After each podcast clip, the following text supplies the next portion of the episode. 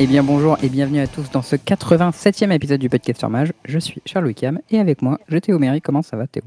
Eh ben, euh, dans le foin. Euh, Dans le foin, ouais. Petit, euh, petit rhume des foins qui a kické là, avec l'arrivée de la chaleur, du soleil et tout ça.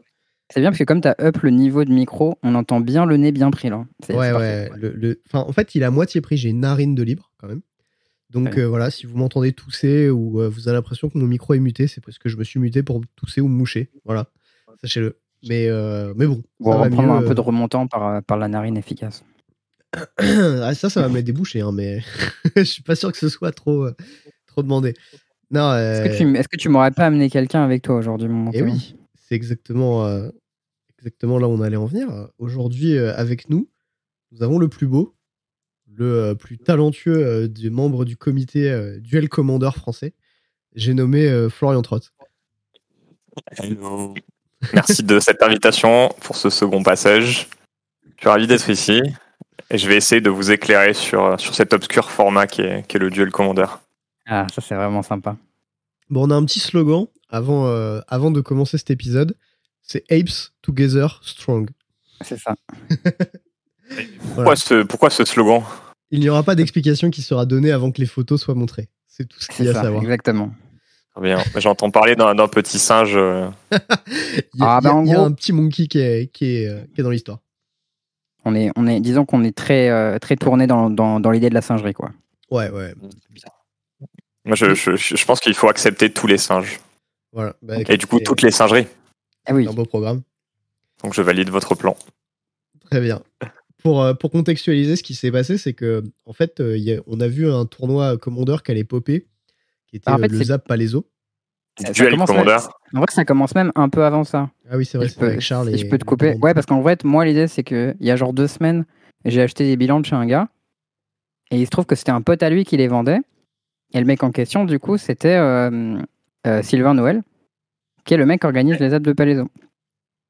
Et du coup, on a discuté un peu, euh, genre, euh, enfin, je rien à voir, genre juste, voilà, genre de Magic, on discute, ça fait longtemps qu'on n'a pas joué. Et après, il m'a dit, ah bah ouais, machin. Je savais déjà que c'était lui qui organisait les apps, mais on avait un peu discuté, mais genre vraiment vite fait, tu vois, on se connaissait euh, pas trop. Et en fait, du coup, j'ai trouvé hyper sympa, on a grave discuté. Et après, à la fin, il m'a parlé un peu de comment il organisait ces trucs. Et il a dit, ah bah du coup, il y a les apps de Palaiso bientôt. Donc, J'ai dit, ben vas-y, si je suis dispo, je suis méga chaud et tout. En plus, euh, jour papier, machin, let's go quoi. Et du coup, j'ai vu le truc à popper et j'ai dit, bah vas-y, c'est parti. Duel Commander, euh, je connais rien, euh, c'est parti quoi.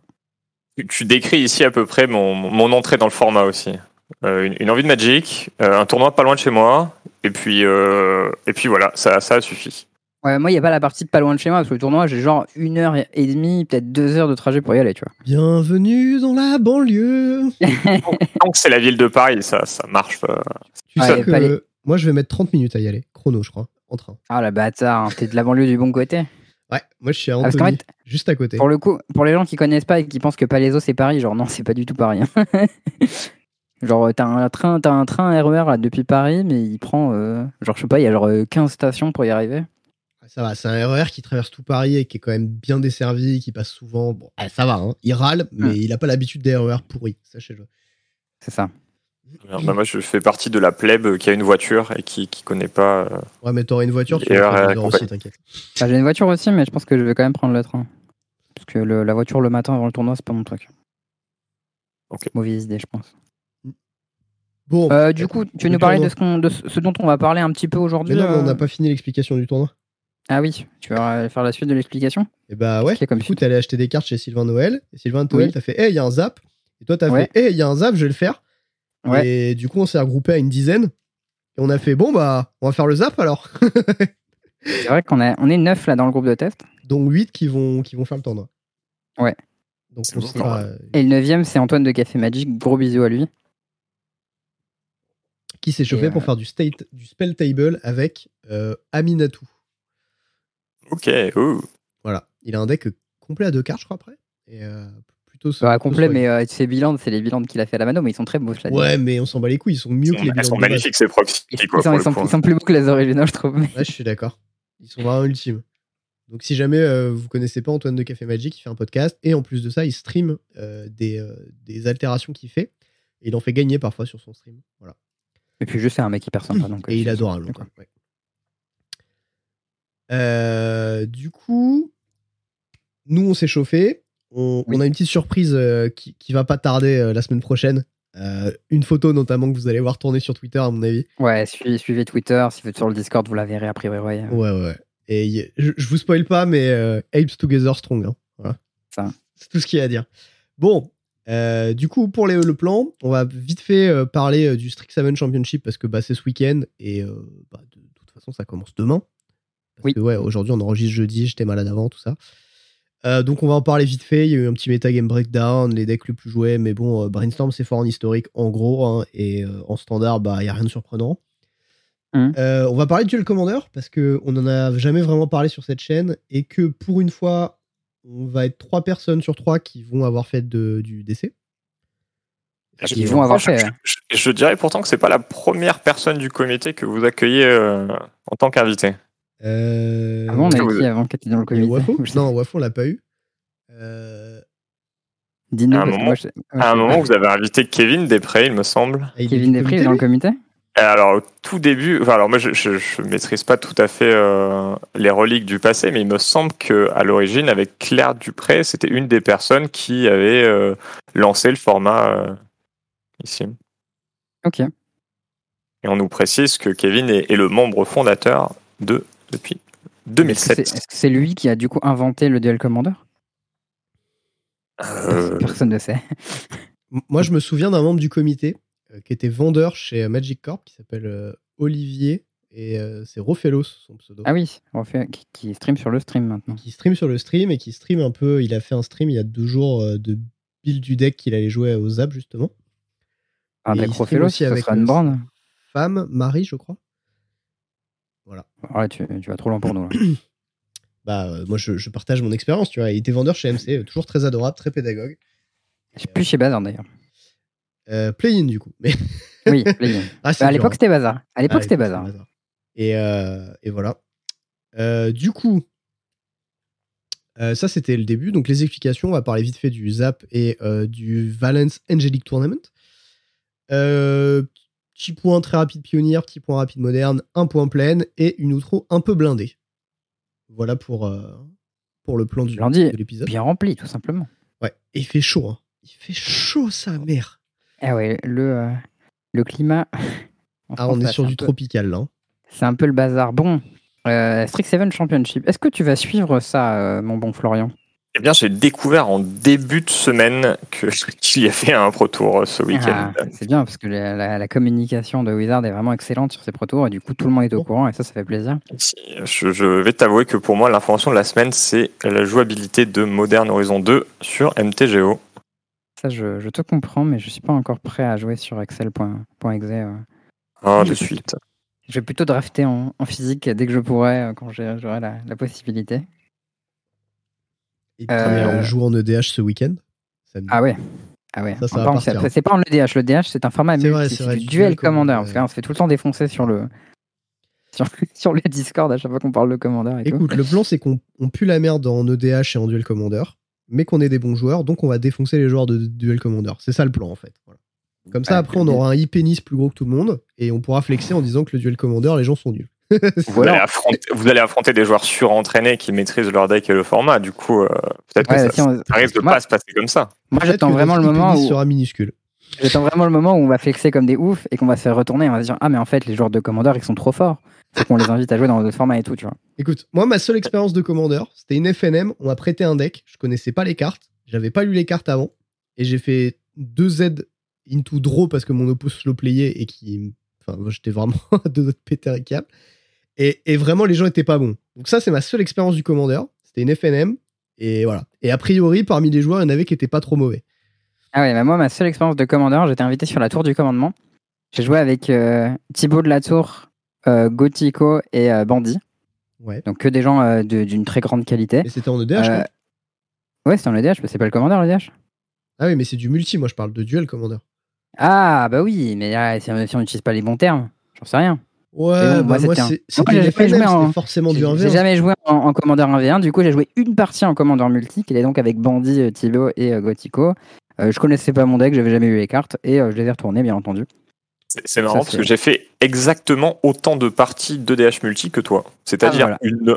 Est-ce que tu as gagné? Euh, j'ai gagné un moment dans la partie, et puis tout le monde s'est acharné sur moi et j'ai perdu.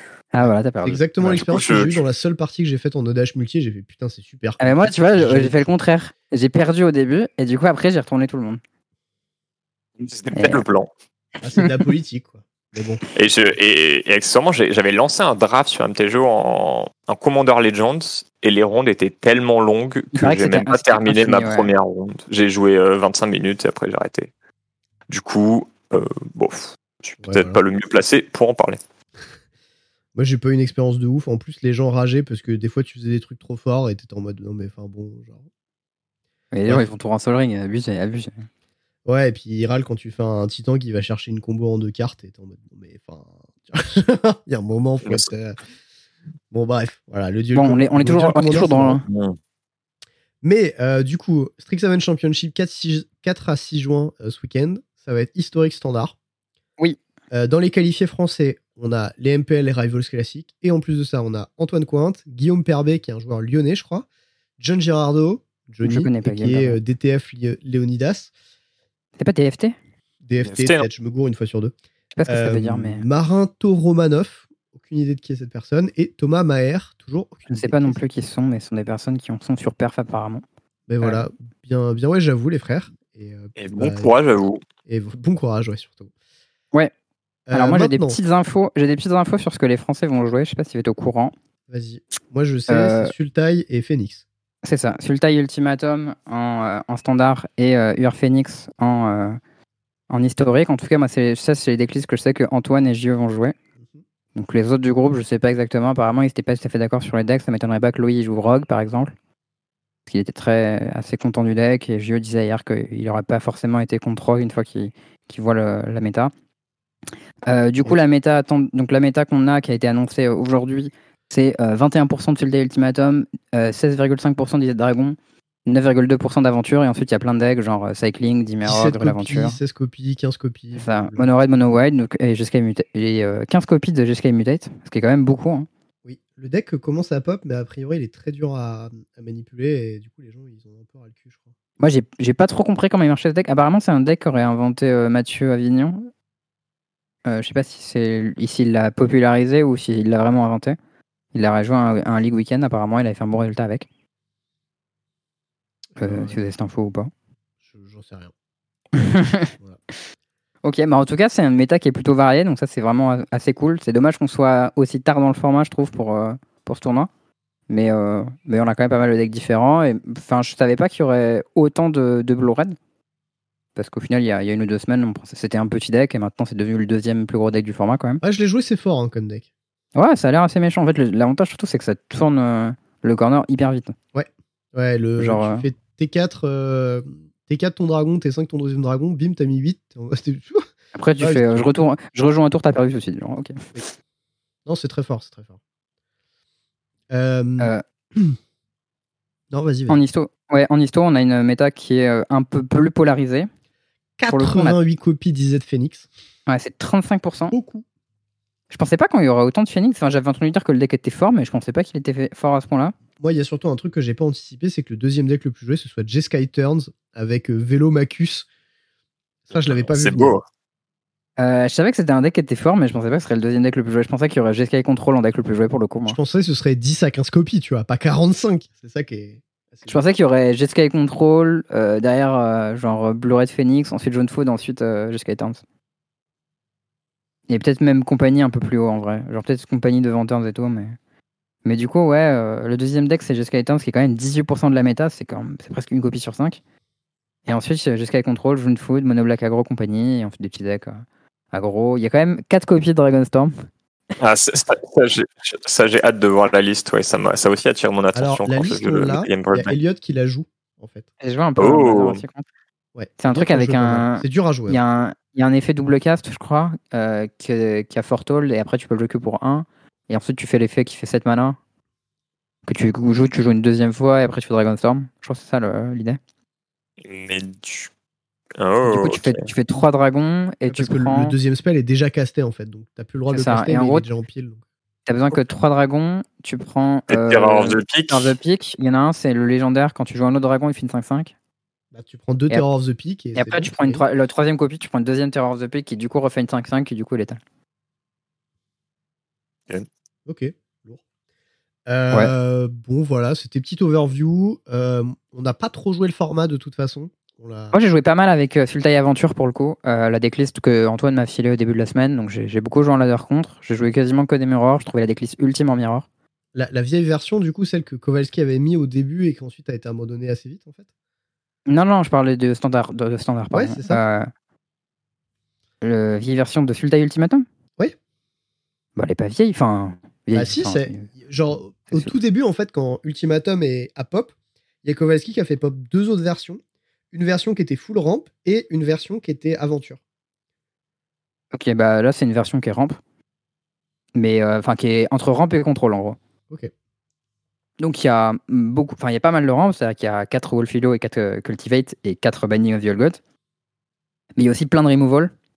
Donc tu as 7 removal target plus 3 Vras. Et tu as pas mal de one-up qui sont très malins. Donc notamment Soul Shatter, qui est excellent post-side parce que ça tue les communs en face. Et euh, ça peut buter les Planeswalkers et les trucs un peu relous. Euh, je trouve très bon. T'as Balagade Recovery, qui est le, le land qui fait Rigros en MDFC, euh, qui est excellent en miroir parce que en fait en late game, en fait, soit il- en fait le miroir la façon dont ça se passe, c'est soit il y a un joueur qui fait ultimatum et il gagne instantanément, soit il y a un joueur qui fait ultimatum et ensuite l'adversaire répond à ce qu'il fait, ensuite il refait et ensuite t'as des batailles de contre pendant forever jusqu'à ce qu'on n'ait plus rien pour se tuer. Et à ce moment-là, Balagade Recovery est vraiment super bien parce que ça te permet de rebuy tes, tes win guns. Euh, et euh, voilà, euh, la, la decklist est bien foutue. Il y a des Carvec en side qui sont excellents contre les decks aventure, qui ont plein de bêtes à 1 au cul. Euh, ça empêche les Love Struck Bees d'attaquer. Enfin, il y a plein de trucs vraiment malins. Les, les Test of Talent, c'est excellent. Moi, j'ai pas mal joué en, en ladder avec et j'ai gagné quasiment tous mes mirrors dessus juste parce que la decklist était meilleure. Quoi. Et du coup, je suis vraiment confiant pour eux. Ça, c'est assez cool. Ok, nice. Je pense que d'une certaine façon, ils ont, ils ont un petit peu cassé le format euh, avec ces adaptations. Non, j'irai pas jusque-là. Ils ont juste une, une bonne version du meilleur deck. Et souvent, c'est ce qu'il faut hein. dans beaucoup de tournois. Avoir une bonne version du meilleur deck, c'est quand même très bien. Ouais. Je pense qu'une façon de casser le format, c'était euh, c'était trouver comment ils Dragon by Ultimatum. Parce que ça, ça a beaucoup de bons match-up. Ou après, voilà, avoir un, un deck qui target genre euh, Cycling ou Dimerog et prendre les bons match-up. euh. Ok. Ok. Euh, je sais je sais pas si vous avez vu, il y a une liste aussi assez sexy qui est passée sur Twitter. C'est la liste de Raphaël Lévy en historique. non, je l'ai pas vu. Il joue Boros Véhicule. Il joue. Euh, en fait, Avec Magda encore. C'est ça. Il joue Magda dans les Ouais. formats. Et euh, son deck Boros Véhicule, il est très mignon. En gros, il y a euh, Traben Inspector, tout le craft exemplaire, Bomad Courrier, avec derrière Magda Rim- Rimrock Knight, Art of Kiran et euh, des Palas. Et autour de ça, tu as des dragons, genre tu as un Jack que tu peux tutor avec euh, Magda, donc un Glory Ah, et un Godfall Dragon. Les, vé- les véhicules et les nains, là, c'est ça? Ouais, des Palas, elle fait ça. Mm. Et Magda, elle bousque les nains, mais du coup, tu as plein de nains Ouais, partout qui sont super boostés. Tu as des Gideon et des Chandra qui un peu autour, une petite Umber Cleave, un Goldspan Dragon et un Glory Bringer. C'est les targets que tu peux aller chercher avec Magda. Hmm. Donc en genre, il est vraiment bien foutu le deck et je trouve que ça a l'air, euh, ça a l'air très mignon, ça me plaît bien. Ça a l'air doux, tout ça. Ouais, moi que je suis pas un fan de aggro, moi qui suis pas un fan de deck aggro, celui-là il me plaît bien quoi. Ok. Euh, une petit, euh, un petit truc aussi pour euh, faire plaisir à Charles. Il y a, Ouais, c'était mon moment euh, flex ultime. il y a, il y a Seth Manfield qui a dit qu'il a submit 8 copies d'Expressive Iteration en standard et en historique. Et il dit euh, Cette carte est délicieuse. C'est ça. Ça, je sais pas si t'as suivi ce moment-là, Florian, mais la, la preview. Juste, juste le tweet. euh, J'ai pas vu plus. En fait, à la preview du set, euh, j'avais dit, euh, je pense qu'Expectative Itération, c'est une des meilleures cartes du set. Et Théo m'a dit, ouais, franchement, c'est pas mal, sans plus et tout. Et dans le, dans le Discord, je me suis fait dunk dessus en me disant, ouais, non, mais Ah, jamais de la vie, ce sera joué dans UR en moderne, mais t'es complètement ouf, machin et tout. Et, euh, et maintenant, les gens disent que la, la carte est complètement ouf. Ouais, ça, ça va même jusqu'en Legacy. Enfin, pour Ouais, le ouais. coup. euh, Il y a les decks UR euh, d'éleveurs qui jouent 4 Bah, copies en Legacy. Il y a Jarvis Alors- qui dit euh, que la carte est broken en Legacy aussi. Ouais. Euh, Il y a aussi une petite decklist Témur Phoenix qui a fait parler d'elle. Je sais pas si vous l'avez vu celle-ci. Il y avait Caprims qui le jouait en, lad- en, en stream aujourd'hui. C'était impressionnant. Ouais, c'est une euh, Bizarrement 10 du. en fait. Ouais, tu l'as vu le, le stream? J'ai vu deux matchs et j'étais en mode Putain, mais ça gagne vraiment ce truc Ah non, en vrai, c'est- vraiment pas mal. C'est un mec donc, qui s'appelle Tristan underscore MTG qui a fait la liste qui est sur Twitter. Il a dit J'ai failli submit ça au, au PT, mais j'ai pas eu les couilles. Et euh, du coup, c'est un deck euh, Phoenix qui splash vert pour euh, Abondant Harvest, Apprentice, Gros Spiral. euh, je sais pas comment elle s'appelle cette carte. L'araignée 3-5 qui fait une araignée 1 de reach à chaque fois que ton adversaire joue un spell. Et euh, Mais ça coûte deux verres en plus, ça non? Ouais, ça coûte 2 verres, ouais. du coup, ça, ça encule un peu sa mana base. Euh, et en side, il a des Gargaros et des machins, des cartes de side un peu. Et euh, en fait, l'idée, c'est que bah, déjà, cette araignée-là, elle est complètement ouf en mirror parce que ton adversaire joue 1000 spells et toi, t'as plein de reach qui bloquent ses flyers. Donc, euh, ça y déglingue. Et, Phoenix qui est un demi-mirror parce qu'il joue pas vert, mais ouais. ouais. Et, euh, et en fait, euh, quand Drix Apprentice dans, dans Phoenix, c'est juste trop bien, quoi. Genre. Ouais. Ça, je, moi, je suis un grand défenseur de la carte, donc forcément, on le sait. Mais le truc, c'est qu'avec Lightning Axe, t'as pas toujours des arcs class Phoenix à, discard, mais du coup, t'as toujours des landes à discard si besoin.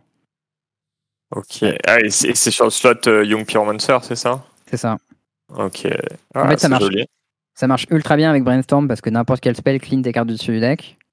Ça marche aussi Euh. super bien avec Grosse Spiral parce que même si t'as pas le land, tu le trouves. C'est ça. Ça marche bien Et avec surtout, un truc, parce que du coup, tu nommes non créature et tu trouves ton land en castant ton Harvest quand même. c'est ça. Avec Final of Promise, ça joue 3 spells, tu récupères 3 landes. Euh, et euh, en fait, surtout, ce qui est fort avec Andrix Apprentice, c'est que quand les cartes descendent, tu choisis dans quelle ordre elles vont. Et en fait, avec un deck comme Phoenix, si ton Andrix Apprentice il reste 2 ou 3 tours sur le board, tu peux stacker en entier ton deck. D'ailleurs, j'ai pensé à ça il y a pas longtemps. Ouais. Ok. Sur Arena, quand, quand tu connais l'ordre des cartes, tu les vois. Pourquoi dans la Ouais. vraie vie, t'as pas le droit de mettre tes cartes à l'envers quand tu connais en fait leur position dans le deck et leur ordre? Euh, ce serait super chiant. Non mais en, en théorie, enfin il y a rien qui l'empêcherait, tu vois. Bah, quand tu boons sur le deck, souvent la mer révélée. C'est un truc qui Oui. se fait. Mais Quand on faisait commit, à une époque, on le faisait, mais je crois en compétitif, à un moment, ils ont dit ouais, non, vous devez arrêter de le faire. Mais au tout, tout début, quand on jouait commit, on la mettait révélée sur le deck. oui, le, la différence c'est que là ce serait en dessous du deck, tu vois. Il faudrait Ouais. bien que tu marques les cartes que, que tu connais au fond de ton deck, pas que tu te plantes. Enfin, Puis surtout, non, je, tu- je pense que ça fait juste partie de tes devoirs de, de joueur de retenir ça. Et puis, non, mais en vrai, quand tu shuffles ton deck, ce serait hyper relou de devoir mettre toutes les cartes dans le bon sens, en fait. Ouais, tu Ok, mais bon. Non, c'est juste que c'est pas tout à fait le même Magic, c'est tout. Ouais, ouais. Genre, imaginons que tu veux une approche of the second sun, elle arrive en 7ème position, puis t'as un commit, elle arrive en deuxième position, si tu shuffles ton deck. Genre, c'est chiant. Hmm. Non mais ouais, ouais, je comprends. Mais après voilà, c'était plus une question un peu ouverte. Euh, Mais ouais, en, en tout- cas, ce qui était marrant, c'est que du coup, sur le stream, euh, Caprince, il avait stacké son deck plusieurs fois, et en fait, tu te rends compte que le deck Phoenix, quand tu sais précisément où sont les Phoenix dans le deck, il est complètement fumé. Genre, en fait, il, du coup, il pouvait calculer tous ses triggers et tous ses spells pour pouvoir piocher exactement la carte qu'il voulait, pour pouvoir aller chercher le Phoenix qu'il voulait, ou la réponse, ou le. euh, Le, et euh, tu le auras un paquet de landes en jeu en plus avec les grosses spirales et compagnie. Enfin, si tu manques Ouais. jamais tes land drop et que tu fais des grosses spirales, euh, mhm, ok. absolument. Bon. Bon, euh, du coup, mon. Florian, il va être l'heure euh, de la raison pour laquelle on t'a fait venir ici, la principale en On tout t'a cas. fait- En plus on t'a fait venir parce que t'es euh, le- suprême. T'es le spécialiste, quoi. Je, je vais essayer de d'éclairer euh, notre Ouais. public sur ce sur ce format qui est le qui est le duel commander. Et Euh, vous êtes fait embarquer dans, dans ce dans un, dans un tournoi et puis peut-être que le premier de- d'une longue série. Vais- c'est pas impossible parce que j'ai envie de savoir ce que ça fait euh, d'avoir, tu vois, un- deck de 99 cartes qui est pas double slivé et voir si c'est facile à shuffle. Alors, moi, j'en ai un double slivé, du coup. C'est Et pas euh, j'ai facile. des petites mains. C'est très, très difficile. hein. Je sais pas comment ils font, les gens. Charles, il va se prendre des, des warnings pour sloper toute la journée. Ah ouais, mais moi, genre, euh, shuffle juste, juste pour shuffle, ça va être vraiment très dur. Je sais pas quand je On, va- on va pas se mentir, il y a deux barrières dans ce format. La première barrière, c'est bah, d'avoir quelques, quelques cartes très fortes et parfois un peu anciennes. Et la deuxième barrière, c'est effectivement euh, fetcher dans un deck de 100 cartes. Alors ça, ça c'est la purge. Surtout qu'en plus, tous les un fetch sont. Lego, tous les tutors sont Lego. Enfin, Euh, ben, en fait, voilà, l'idée c'est que ce format, ça ressemble, euh, c'est assez proche des cartes qu'on peut trouver en cube, et c'est un petit peu cette expérience-là qui, qui veut être recréée. Donc il y a toutes les cartes les plus puissantes de Magic, à part que cette fois vous n'êtes pas en train de drafter, mais euh, vous arrivez avec un jeu construit. c'est comme Euh, ça qu'on me c'est- l'a vendu, en tout cas. Bah, enfin, je, je pense que c'est l'expérience que qui est désirée, dans le sens où bah il y a oui il y a démonique tutor de légal dans le format, il y a pince crâne de légal dans le format. C'est des cartes qui qui impressionnent euh, dans les parties ou qui font qui font un peu cet effet waouh ou en tout cas on apprécie un petit peu de, retrouver la nostalgie des, des des temps anciens ou alors tout simplement bah, retrouver un petit peu l'ambiance qu'on peut avoir en cube à, enchaîner des, cartes puissantes. C'est c'est ce qui se passe. Mais en cube, j'ai 40 cartes dans mon deck, je les vois souvent, mes cartes puissantes. Bah, Là, là, t'as t'as 99 cartes dans ton deck et il y a plus de cartes puissantes. Tu vois. Ouais, mais il y a plus de cartes moins bien aussi. Ouais, mais ça, ça te permet aussi de jouer des cartes qui sont quand même euh, appréciables. Typiquement, euh, enfin, tu parlais de Quandrix Apprentice, bah, c'est une carte qui pourrait apparaître dans le format, dans J'espère jeu. qu'elle est dans euh, ton deck Léovold. hein. Alors, déjà, euh, Quandrix Apprentice, c'est la première carte que j'ai mis dans mon deck. C'est bien. Et ensuite, euh, tu dis pas du mal de Quandrix Apprentice, parce que c'est complètement pété. Et, euh, on s'arrête tout de suite sur Quandrix Apprentice, là. Là- Là-dessus, enfin, tu vois, ma petite carte Quandrix Apprentice, c'est plutôt euh, Think Twice ou Exclude. Tu vois, Enfin, Exclude, c'est pour toi, Exclude. tu contres, euh, tu une créature et tu pioches. Donc, c'est pas, pas vraiment un auto-include dans, dans ton deck contrôle, mais, mais c'est une carte qui a tout de même un pouvoir level élevé et qui est, qui est très appréciable à jouer.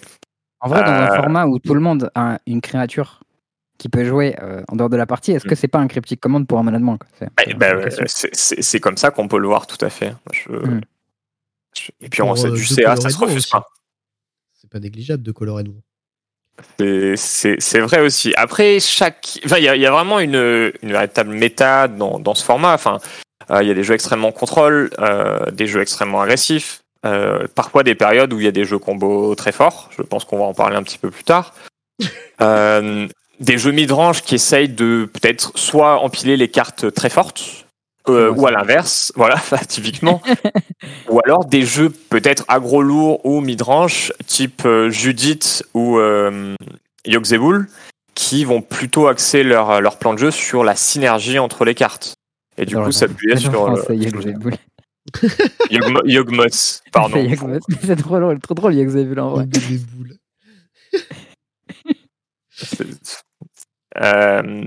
Et, et du coup, ça, ça laisse quand même pas mal de pas mal de choix à ceux qui veulent rejoindre ce, ce format. Alors c'est vrai qu'au début, c'est peut-être un peu compliqué de récupérer toutes ces cartes, mais si on est un ancien joueur et qu'on a un petit peu un petit peu de côté ou quelques connaissances, c'est pas très compliqué de, de monter un deck. Euh, on peut commencer bah, tout d'abord par les jeux monocolores ou bicolores, les jeux plutôt à tendance agressive. Isar Maru, Euh, RPZ. Voilà, bon, il y, a- il y a des gens un petit peu perdus qui vont monter Isamaru parce qu'ils aiment ce deck. Ils aiment bien Euh, jouer des deux Moi, moi, mais pas les Isamaru, hein, qu'on soit clair, je pense que c'est une carte de merde. Ceci Ah, dit, Pourquoi tu la joues alors? Ceci dit, je suis un néophyte dans le format. J'ai demandé, j'ai regardé ce que les gens jouaient. Les gens qui jouaient mono blanc, 8 ils jouent Isamaru. Donc j'ai dit, d'accord, je joue Isamaru. Et après, je poserai Non, la a- question. avant de, Pourquoi tu avant de me faire engueuler, c'est un jeu qui est quand même très sérieux dans le format et qui rassemble toutes les toutes les, les 8 beers euh, du format tout en mettant une cloque assez raisonnable. Et ça reste un jeu qui a un assez, un, un assez bon match-up contre Mono Rouge. Donc pour le coup, euh, peut-être une arme de choix. Et du coup, Mono Rouge, l'arme de choix, c'est Karizev, je suppose? Euh, alors, mais, au- aussi étrange que, que ça soit, Karizev, ça reste le mono rouge le plus joué, mais il y a Anax qui est raison- Ah oui. raisonnablement joué, mais hein, donc un peu plus ouais. axé créature, et euh, une, une, une petite nouvelle euh, dans les, dans les packs commandeurs de tout récent, il y a une... Alors, je Ah oui, plus le nom de la Lavinia. carte. Bah oui, La- Lavinia. Lavinia. Non, pas Voilà. Lavinia. Non, Lavinia, c'est Non, c'est blanc. Lavinia, c'est une bleu. bête blanc-bleu. Attends, Euh, Lavia, je crois. Lavia, c'est un truc en L. Laelia, The Blade Reforged. Voilà. Qui, donc c'est une 2-2 ace pour 3 qui quand elle attaque on exile le top de son deck. On peut jouer cette carte jusqu'à la fin du tour. Et dès qu'on exile une carte de son deck, elle prend un marqueur plus 1 plus 1. Donc c'est une De ton deck 3-3 ace ou de ton cimetière. ou de ton cimetière. Ouais. Donc c'est une aussi avec 3-3 Gador qui, qui permet de faire un petit peu du CA pour peu que vous ayez une relique, une relique du Progenitus ou autre carte euh, synergique. Ben c'est une bête qui va grossir. On, a tout de on peut conserver tout de même un plan de jeu euh, rouge agressif. Donc y, il y a plusieurs options. Euh, c'est vrai. Et peut-être que dans, dans quelques jours, euh, peut-être que les, les gens se tourneront plutôt euh, vers le singe. Notre ami Ragavan. Le bien célèbre. Ouais, voilà, Elia, c'est une carte que j'ai mis dans mon cube là, donc je l'ai pas encore testé, mais j'ai vu le truc, je dis oh, dis donc, c'est une bête rouge qui peut, qui grossit, qui fait du CA et tout, ça fait un peu tout, tout ce que le rouge t'as fait pas trop bien d'habitude, donc. C'est- C'est c'est assez surprenant et, et même si tu ne joues pas ça en général, donc le principe du format, on n'en a pas parlé, mais c'est que à côté de notre deck, on a une carte légendaire, souvent une créature. Euh, c'est souvent une créature, ça peut être autre chose qu'une créature. Parfois, parfois, on a le droit que ça- en- certains Planeswalkers peuvent être ton, Ah, Je peux mettre Oko ton commandant. Non, juste euh, certains d'entre eux. Ah, ok. C'est quand c'est marqué dessus, en fait. Ah, ok, Voilà. Parce que moi, je me suis dit, je peux mettre au en commandeur, on m'a pas prévenu. euh, Qu'est-ce que je fais? Non. Le, le plus célèbre actuellement, ça serait euh, Aminatou, je, je pense. Ok. Euh, et en fait, c'est un spell qui est donc euh, dans, les, enfin, dans une zone exilée, qu'on peut rejouer euh, n'importe quand dans la partie. Et si, à partir du jeu, il change de zone, on peut le remettre dans cette de la carte. hein. Donc si ta carte elle a pas le flash, tu la joues qu'en rituel. C'est vrai. Il y a des Euh, commandeurs qu'on flash? Ah, il y a Teferi. Oui. Ou Vendilion Click, euh, par exemple. Oh, Vendilion Click, c'est légendaire. Vendilion Click, Venser, enfin, il y, a- il y a pas mal de choix. Euh. Widwen, qui était un peu plus ancien en- pour les, bleus, les jeux bleu-noir. Et, et du coup, donc, bon, une 3-3 flash pour 4. D'accord. Euh, et, et ces cartes-là, une fois qu'elles sont gérées, une fois qu'elles changent de zone, bah, vous pouvez les remettre dans votre zone de, de commandement et du coup les rejouer pour deux manas de plus.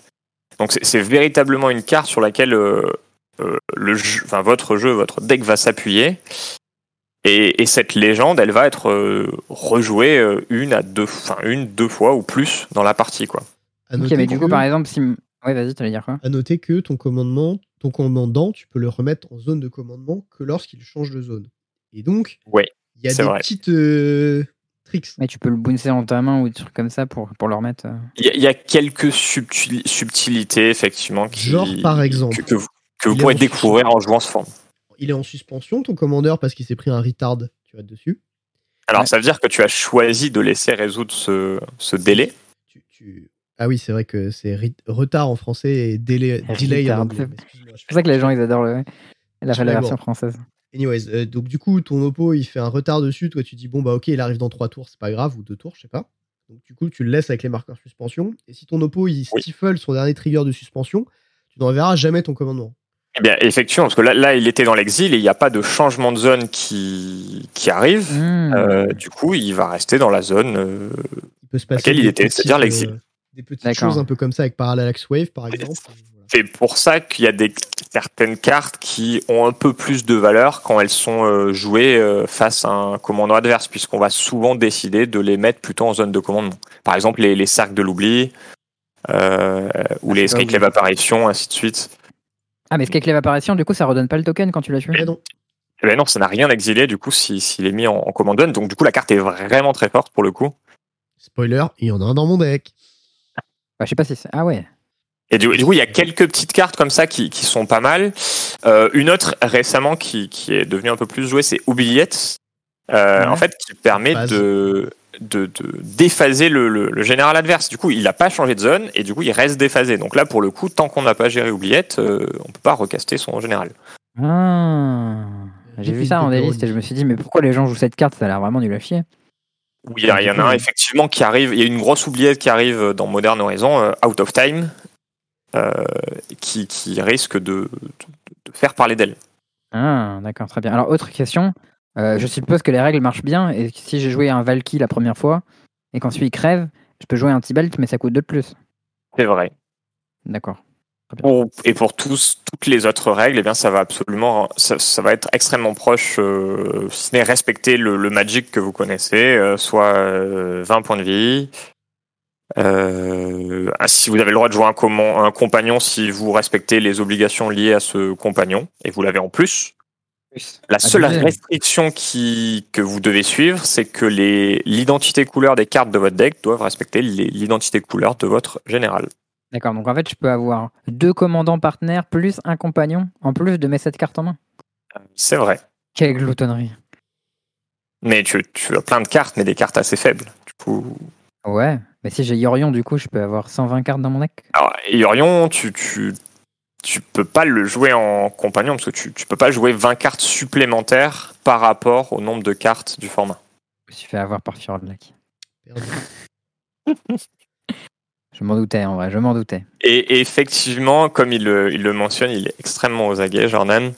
Euh, Il y, a un- il y a- il y a un petit, euh, une zone d'ombre, on va dire, qui a été exploitée euh, il y a quelques temps, euh, qui permet, euh, en fait, après la game 1, d'échanger le général qu'on a présenté à la game 1, l'échanger avec un autre général, donc une autre légende qui, qui est dans notre deck, et la présenter cette fois en, en général pour la game 2 et ou la game 3. Donc Ouais, c'est-à-dire c'est- faire un échange de, de, Mais je peux pas, je peux pas juste changer mon Léovold et dire Ah, mais Vryn Prodigy, ça serait vachement mieux Game 2 quand même.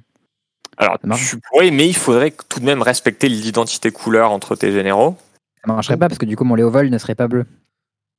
Euh, c'est ça, ou alors, bleu. et- ou alors il manquerait deux couleurs à ton Jace. Ouais. Ou alors, il faudrait aussi que dans ton deck, tu joues aucune carte verte, ni aucune carte qui fait du vert, et ni aucune carte noire. Bah, je, jouerais, je, jouerais mon, je jouerais mon Léovold. Tu pourrais coup, ça marche tout pas. à fait démarrer une game 2 en jouant euh, Muldrota, par exemple. Ouais, mais j'ai pas envie de jouer des cartes nulles dans mon deck non plus. Disons que plus Ça, simple, fait- ça fait du CA. plus simple, tu joues Isamaru, dans ton deck, il y a une Talia. Game 2, tu peux jouer ta Talia en commandant à la place d'Isamaru. Sinon, tu peux juste toujours jouer Talia, ça Les, les- finalement. les jeux monocolores, en fait, sont véritablement les, les grands gagnants de, de cette, euh, de ce bonus-là. Euh, où, comme tu le mentionnes, Isamaru a accès à Talia. Et en fait, vu que c'est monocolore, il a accès à aussi plein d'autres créatures. Par exemple, contre Mono Rouge, il pourrait jouer Daxos. Je sais même pas ce que c'est. Mais si tu sais ce que c'est, tu as joué un player tour dans ce format. Euh, c'est le la légendaire blanche pour deux manas blancs de Terros. Ah oui, oui, Tu, qui des pas lives. des mauvais a comme mais je- ça, hein. extrêmement qui a une Ah, énorme je croyais endurance. qu'il je croyais qu'il parlait du premier d'Axos of Meletis, qui était blanc-bleu, mais que je savais pas ce qu'il faisait. Hmm. Je connaissais le nom de la carte en vrai, je savais juste pas ce qu'elle faisait. Mhm. Mais celle-ci, c'est pas la même du coup. Mais du coup, tu pourrais jouer Redan aussi potentiellement contre les jeux qu'on débrasse. Euh, il est vrai. Il est vrai. Ça a été, t'as eu l'air surpris. Très c'est pas bonne ça. base. Talia est peut-être un, un poil meilleur. Euh, ou alors, enfin, qui- quitte à en parler pour nos auditeurs, je, je- euh, j'ai parlé d'Aminatou tout à l'heure, donc il est plutôt un Planeswalker avec des, des, des synergies et qui fait du card advantage. Euh, une option, par exemple, pour euh, prendre un avantage contre les jeux contrôle, ça serait de jouer Chromium euh, dans notre deck. Ah. Un gros général 7-7 flash euh, incontrable ah oui, ça, euh, le, pour le casser game- les miroirs de contrôle. un gameplay amusant, ça, une carte avec laquelle on peut beaucoup interagir. C'est vrai que ça a l'air vénère, ça, comme. C'est quelque, chose que j'ai encore jamais vu et pourtant l'idée me semble euh, fort juteuse.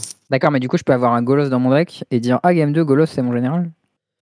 Euh, alors, il faudrait que ton général. Alors, Golos, le truc, c'est que dans son activation, il y a les 5 bouboules de mana. Oui. Du coup, ton général à la base doit avoir l'identité couleur des 5 couleurs. Ah, c'est chiant. Par exemple, euh, Niv Mizzet Reborn. Et après, Ouais. tu pourrais, game 2, jouer Golos en commandant. Oh, le niveau de gloutonnerie, il joue à la fois Niv Mizzet et Golos. Et genre, tu changes en mode Ah, je peux me gloutonner de deux façons différentes. Et d'ailleurs, Golos est extrêmement intéressant dans ce format, puisque, comme je vous l'ai mentionné, le, le général, il va, il va pouvoir se recaster pour deux manas de, de plus. Ah, il fait des Et Golos, en fait, il- voilà, et Golos, il fait, Golos, il fait la moitié du chemin à chaque fois euh, quand il se résout. C'est Euh, ou alors, j'irais même plus loin, parfois il fait tout le chemin d'un coup, mais c'est c'est autre chose. Il faut, il faut trouver l'astuce.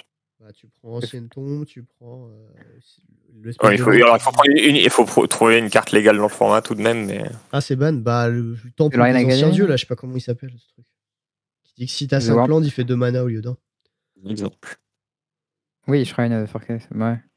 Moi, je pensais à Tolarian Academy qui faisait le, le, le taf un peu tout seul, a priori, mais je crois que c'est banni, ça. C'est- c'est- eh, Parce que t'as vraiment envie de jouer dans un format où ton adversaire il fait tour ancienne tombe euh, ou euh, Tolarian, Academy. Tolarian je suis Academy, pas sûr, hein. Tinker, est L'idée- YouTube, hein. L'idée, c'est que l'expérience du jeu, du, du format, essaye d'être à peu près préservée, euh, de façon assez subjective, il faut le reconnaître, euh, puisqu'en fait, la, la ba- ce, ce format a une banlist euh, et elle est gérée par euh, quelques humains.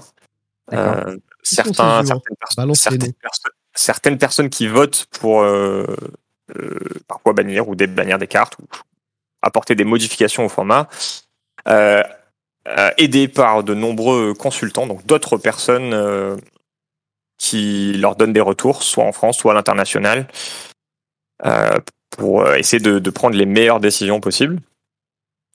Euh, et je suis l'une de ces personnes euh, depuis moins d'un an. Oh là là, quelle chance. Nous avons parmi nous un des membres. Et ça fait un Ah. an et demi qu'il joue en commandeur. hein. En duel Ah. commandeur, excuse-moi. Combien de Quel- parties tu as joué en Duel Commander? Alors, j'ai- je, je regardais tout à l'heure, mon premier tournoi de Duel Commander, c'était tout de même en euh, 2014. Ah, quand même. Euh, Ah, le mec alors, qui fait genre, ouais, jamais joué et tout. je- bah, alors, en fait, euh, j'aime beaucoup Magic. J'aime beaucoup, beaucoup, beaucoup Magic. Et il se trouve que j'ai joué dans euh, tous les formats compétitifs dans lesquels j'ai pu jouer. Euh, moi. sauf par exemple l'old school, j'ai pas pu parce que ben, je j'ai pas les cartes. compétitif, Bah, c'est- c'est c'est- c'est- c'est sérieux quand même. Mais typiquement, voilà, j'ai j'ai joué en Popper, j'ai joué en Vintage, j'ai joué en Legacy. J'ai joué en vintage, Euh. Bah, MTGO. joue en vintage. Ah, MTGO, ouais, non, je suis pas, je suis pas motivé à ce point-là. Mais si. Euh, et, et du coup, en fait, à un moment, il y a eu cette, euh, cette, comment dire, cette opportunité de, de découvrir le Duel Commander. Et, et bah, comme toi, j'aime beaucoup le cube. Euh, et là, c'était un petit peu pareil parce qu'on me donnait le droit de jouer mes cartes favorites de cube. À part que c'est- c'est vraiment moi qui les choisissais. Donc, Ouais, au lieu de me retrouver avec mono blanc aggro, bah, je, je pouvais jouer mes cartes bleues favorites. Donc, c'est ce que je faisais. Euh, commandant, alors. alors, au début, alors, pas très sérieux, mais au début, j'ai commencé avec Maelstrom Wanderer, qui est une 7-5 euh, Elle est ace bonne, elle, double cascade. Double, double cascade, un truc comme non, ça, non, c'était pas ban. Mais plutôt que de jouer des versions all-in, je jouais une version vraiment plus contrôlish. Oh. Euh, et après, j'ai changé de, de rythme directement, où j'ai joué Guest of Saint-Rafs, donc plutôt un jeu, Ah ouais. un jeu tempo. Je suis passé par la case combo en jouant euh, Teferi Temporal Archmage, qui est lui un Planeswalker. Celui à 6, Je non sais Plutôt un jeu- Je sais Ouais, pas du exactement. tout ce que c'est ni ce que ça J'ai- fait. J'ai joué une fois cette carte, c'était euh, dans le format de draft où il y avait les cartes avec euh, une feuille de papier imprimée dessus. Et euh, Mystery Draft. voilà ça. Et j'avais réussi à faire une boucle où je prenais tour infini avec ce Planeswalker, un Time Warp, un Time Warp, un Archaeomancer et je sais plus quelle autre merde. Putain, t'avais un Time Warp avec un Archaeomancer C'est un pseudo. Time Warp, c'était pas Time Warp. C'est un jeu qui allait soit faire une combo avec euh, The Chain Veil en deux cartes, du coup, Ah, ou alors qui allait en, en fait un artefact qui te permet de refaire des capacités de, de Planeswalker pour le tour. Euh, et en fait, ton Teferi, il le détape parmi. Enfin, il faut détaper plusieurs permanents. Et donc, en fait, tu stackais le fait d'avoir des capacités. Enfin, tu stackais le fait de pouvoir utiliser ton Planeswalker plusieurs fois dans le tour. Puis, tu tuais ton Teferi à 6 en faisant des moins, moins, moins. Et tu le rejouais. Et du coup, ton nouveau Teferi bénéficiait de des multiples activations supplémentaires. Et ça permettait de piocher tout son deck, euh, faire mana infini. euh. Mais pourquoi tu le marrant. faisais pas avec l'autre Teferi, celui que t'avais déjà? Pourquoi t'as besoin de le buter? Euh, parce que parce que tu, tu- en fait tu utilisais sa capacité supplémentaire pour détaper son ton chain veil donc en fait tu utilisais directement l'habilité euh, que tu venais de gagner et du coup t'en avais pas stacké en plus Ah, t'en gagnais une tu l'utilisais t'en gagnais une tu l'utilisais Ouais, et en même temps, tu stacks du malin en détapant les, les landes. C'était un peu ça et après plus j'ai fait une petite pause et après plus récemment c'était en 2019 T'as joué Niv Euh, Mizzet, je crois. Non, euh, ouais, avant ça, alors- t'as joué. Mais si, Niv Mizzet, mais celui à 5 dans 5 couleurs. Exactement, Niv Mizzet Ah, Reborn. Le problème ouais, du format, c'est qu'il fallait battre, euh, il fallait battre à la fois Mono Rouge Agro et à la fois Emery. Ah oui, Euh, oui, donc, ça il a un pack con. contrôle avec des interactions peu chères. Et c'était un jeu qui existait un tout petit peu. Et du coup, bah, on est arrivé au... Enfin, on est arrivé avec quelques collègues, on a bossé la liste, euh, une liste, on est arrivé à 4 et on, on a placé trois copies dans le top 12 et la quatrième liste a gagné le side event juste à côté. Ok, ok, solide. Ah ouais, tu mets la barre un peu haut pour nous, là, dis donc. Donc Et c'était pas. Bah, c'est bah, c'est c'est peut-être le plan que vous prévoyez vous pour votre tournoi. Vous vous mettez à 8, vous Ah, nous, on préparez, vous bosse vous pas une entraînez. liste. hein. On bosse chacun sa liste. euh, Chacun, Ah, chacun fait sa vie. Il n'y a, y a pas de travail d'équipe. Juste les singes sont ensemble, quoi. C'est Ouais, ça. Mec, on moi, fait je, joue- je joue avec bière. Qu'est-ce que tu veux que je te dise de plus? Non, on fait juste chacun fait ses singeries, tu vois. Il faut être un peu on-brand, donc lui il joue mono blanc et moi je joue sur le taille. Et euh, JE il joue le meilleur deck parce qu'il gagne.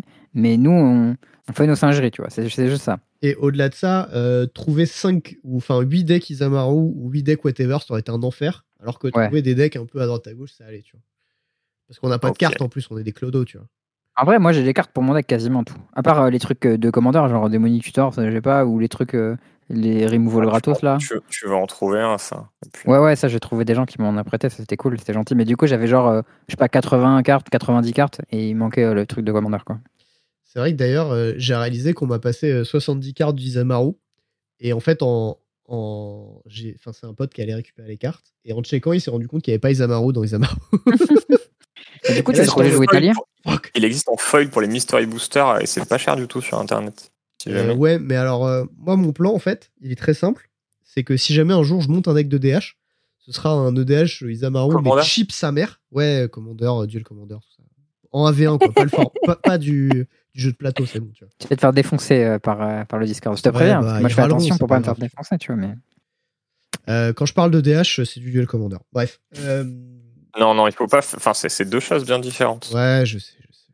Comme si on disait, Ouais. ouais, quand je parle de mono blanc, euh, c'est aggro, tu vois.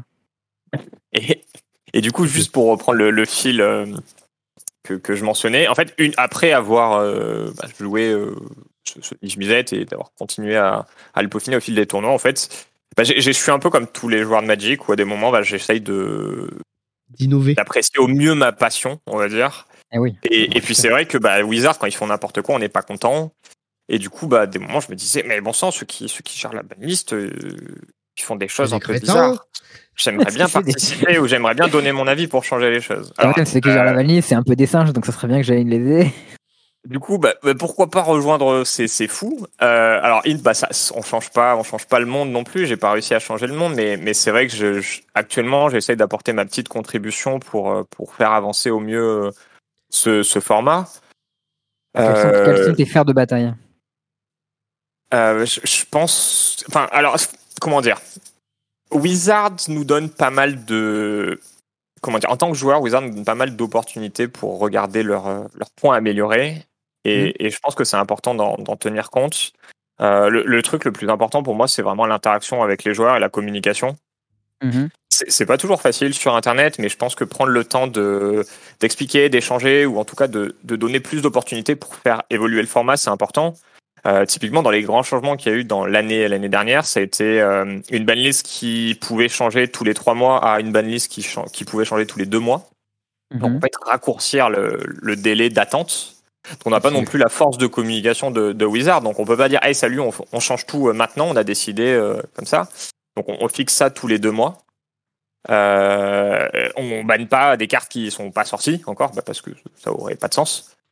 Euh, et enfin, on essaye pour chaque annonce justement de réaliser un, stream sur, sur Twitch où on essaye un petit peu d'expliquer les, choix qui nous ont motivés, ou en tout cas on essaye d'être présent pour, pour répondre aux, aux questions de la communauté. C'est pas parfait, euh, toujours pas, ça le sera jamais. On essaye de, de faire de notre mieux, mais, mais je pense que c'est important de, de, de communiquer le, le plus possible, de, se montrer sur, euh, sur les tournois pour, pour ce qu'on peut, et, et puis continuer à, à améliorer tout ça. Il y, y a des personnes motivées qui, qui nous ont rejoints. On, on a eu cette année une, une candidature euh, spontanée. Bah, c'est quelqu'un qui, qui nous a rejoint en tant que, que consultant. Il voulait s'investir et puis et puis il est rentré dans le truc et, et c'est c'est génial. Enfin nous il y, a- il y a besoin de ça. C'est c'est pas parfait. Ça demande beaucoup d'énergie. Euh, je sais pas combien de temps je, je vais rester là-dedans. Pour l'instant, je l'apprécie et je me sens encore utile. Parfois, c'est un petit peu plus compliqué que, que d'autres, que ce soit les, les endroits sur Internet pour échanger ou les personnes avec qui échanger. Mm. Mais, mais je pense que ça, c'est important et, et on va voir où ça mène. En tout cas, j'ai pas encore joué de, avec le Covid, joué de tournoi physique depuis, euh, depuis ce changement-là me, me concernant. Euh, mais je vais le faire dans deux semaines et ça sera peut-être l'opportunité d'échanger euh, en physique avec des joueurs. Peut-être que Tu vas être reconnu, tout le monde va dire Ah, c'est lui, c'est Florian Trott du comité. Et tout. peut-être que je recevrai des, des tomates. Le joueur de Magic le plus beau de France. Mais non, c'est toi, c'est Théo. Ah mince. Oh là là, arrêtez là, calmez-vous. Euh, et euh, enfin, voilà, on, on verra, on verra ce que ça donne. Je- les, les, enfin, les, les personnes qui sont là-dedans restent des, des passionnés qui veulent le, le- comment dire, le, le maximum et donner le, le plus de plaisir à la, à la communauté. Mais dans tous les cas, enfin, prendre des décisions, c'est c'est jamais satisfaire tout le monde. C'est Oui, pas possible, sûr. en fait, tout simplement. Mais c'est difficile de le réaliser parce qu'on arrive avec plein de naïveté et on se dit, oh, bah, c'est, on va, on va contenter tout le monde, on va faire plaisir à tout le monde. Bah non, L'humain l'humain fonctionne différemment, les, les avis Absolument sont pas. différents, que ça soit pour des cartes spécifiques ou des généraux euh, plus particuliers. Euh, typiquement, bah, le, le cas du, de Ragavan pose euh, a, a- pas, pas créé une discorde, mais euh, Pose c'est question, par certains avis. Ouais, po- pose question et puis, puis ça se comprend, c'est vrai. Euh, mais c'est aussi bien d'avoir une un, un groupe qui, qui prend certaines décisions avec une ligne directrice à suivre. Euh, et puis, et puis on sait que dans, à l'avenir, il va nous arriver plein de choses et il va arriver plein de choses à ce format. Parce que Magic, qu'est-ce que c'est? Magic, c'est des nouvelles cartes, c'est de l'évolution. Euh, quand il y a Ambercleave qui sort ou Puroko, la première chose que doivent faire les joueurs, c'est s'y adapter. Ou alors construire avec ça, faire avancer leur deck, leurs idées avec ces cartes-là. Voilà, Oko, Euh, euh, Oko, on a bossé. hein, mais Ouais, mais, mais hein, mais- typiquement, enfin, tu, tu vois, Ambercleave, c'est c'est une J'étais surpris de Oko, voir que j'avais le droit de mettre Oko dans mon deck, mais du coup, j'ai dit OK et j'ai mis Oko dans mon deck. J'étais content, mais bah, Oko, dans ce format, il va prendre des comptes, des removal, ou il va être efficace que sur X tours. Mais ça reste une carte très puissante. Je, je pense plutôt. Il y en a qu'une à- sur 99. ouais, il y en a qu'une sur en fait. 99. Euh, Et si c'est besoin de payer d'abord ton démonique Tudor, si ton Oko il coûte 5 mana, alors ça va, tu vois. Ouais, mais ça, ça, c'est un argument qui est difficile à faire passer auprès de la communauté, où déjà le Démonique Tutor, ça, semble- ça apparaît comme une carte complètement craquée. Et puis, c'est extrêmement fort, c'est vrai, mais mais euh, mais il y a que là qu'on peut, euh, qu'on peut vivre cette expérience-là de Démonique Tutor, ou Bon, tu Ouais, peux vivre en, en vintage aussi, mais tu vas pas souvent jouer en vintage papier, quoi. voilà, euh, il y, a- une autre carte qui fait débat, c'est c'est Balance. Euh, ou Balance, c'est c'est souvent euh, entre médiocre et époustouflant, Bah, selon écoute, la, situation. j'ai une regardé une-. Une trentaine de decklists et je l'ai pas vue et du coup j'avais supposé qu'elle était ban. Voilà. Ah, J'ai envie de dire que c'est plutôt entre nul à chier et parfois pas mal et rarement exceptionnel. Et les gens ne se rappellent que des fois où c'est exceptionnel. Ouais, faut... en fait, je pense que Je si t'as je joué un suis- peu en Je suis cube, d'accord avec toi, pourtant, c'est un avis qui est extrêmement mitigé et partagé dans la communauté. si, si t'as Euh, joué et un peu mal- en cube, tu t'en rends compte en fait que c'est une Ah carte. bah, dès que tu l'as joué en cube, tu te rends compte c'est tout le temps nul et t'es là en mode ouais. Et une fois de temps en temps c'est trop bien, t'es là, génial. Eh bien, j'invite à faire comme moi, essayer de convaincre, d'essayer de, de dénoncer ces arguments. Essayer de convaincre. Moi je pique plus à balance quand je la vois passer en cube. Je dis ouais, je touche pas à ça. Tu connais euh, l'expression euh, ce- Celui-là aussi. Il faut pas argumenter avec des cochons parce que Non, non, non. Alors, euh, on va dénigrer personne. Enfin, Oh c'est là, c'est oh là. une blague. Je rigole, péter un coup.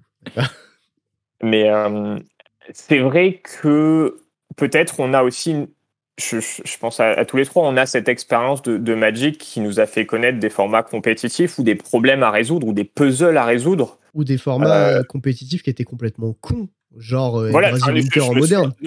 Exactement. Enfin, je, pense que récemment, on a dû affronter Ambercliff, qui était une excellente carte d'aggro, un peu débile, mais on a essayé, on a quand même trouvé des solutions pour, pour battre Oui, ça. Juste avant, il y avait Nexus of Fates, qui était, qui était un, une carte combo assez oppressante, et pourtant la carte, elle est restée dans le format. Enfin, Bah moi j'avais juste en tête tout simplement le GP où on a tous joué au co et où euh, Théo il est venu euh, avec, Avec réclamation, réclamation. par exemple. Et je suis seul la était- room à avoir cash.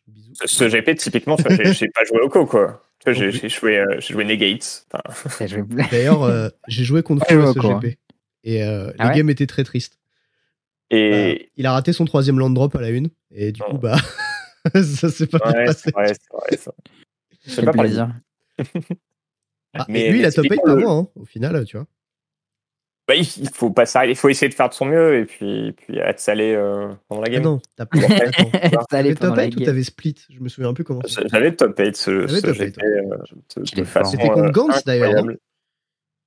Euh, ouais, j'ai joué contre Gantz en ronde 13. Bah, ça passe pour dire ça après. ouais. qu'on- ou en, non, ronde 14, je lui ai proposé qu'on split euh, au global. Il a accepté.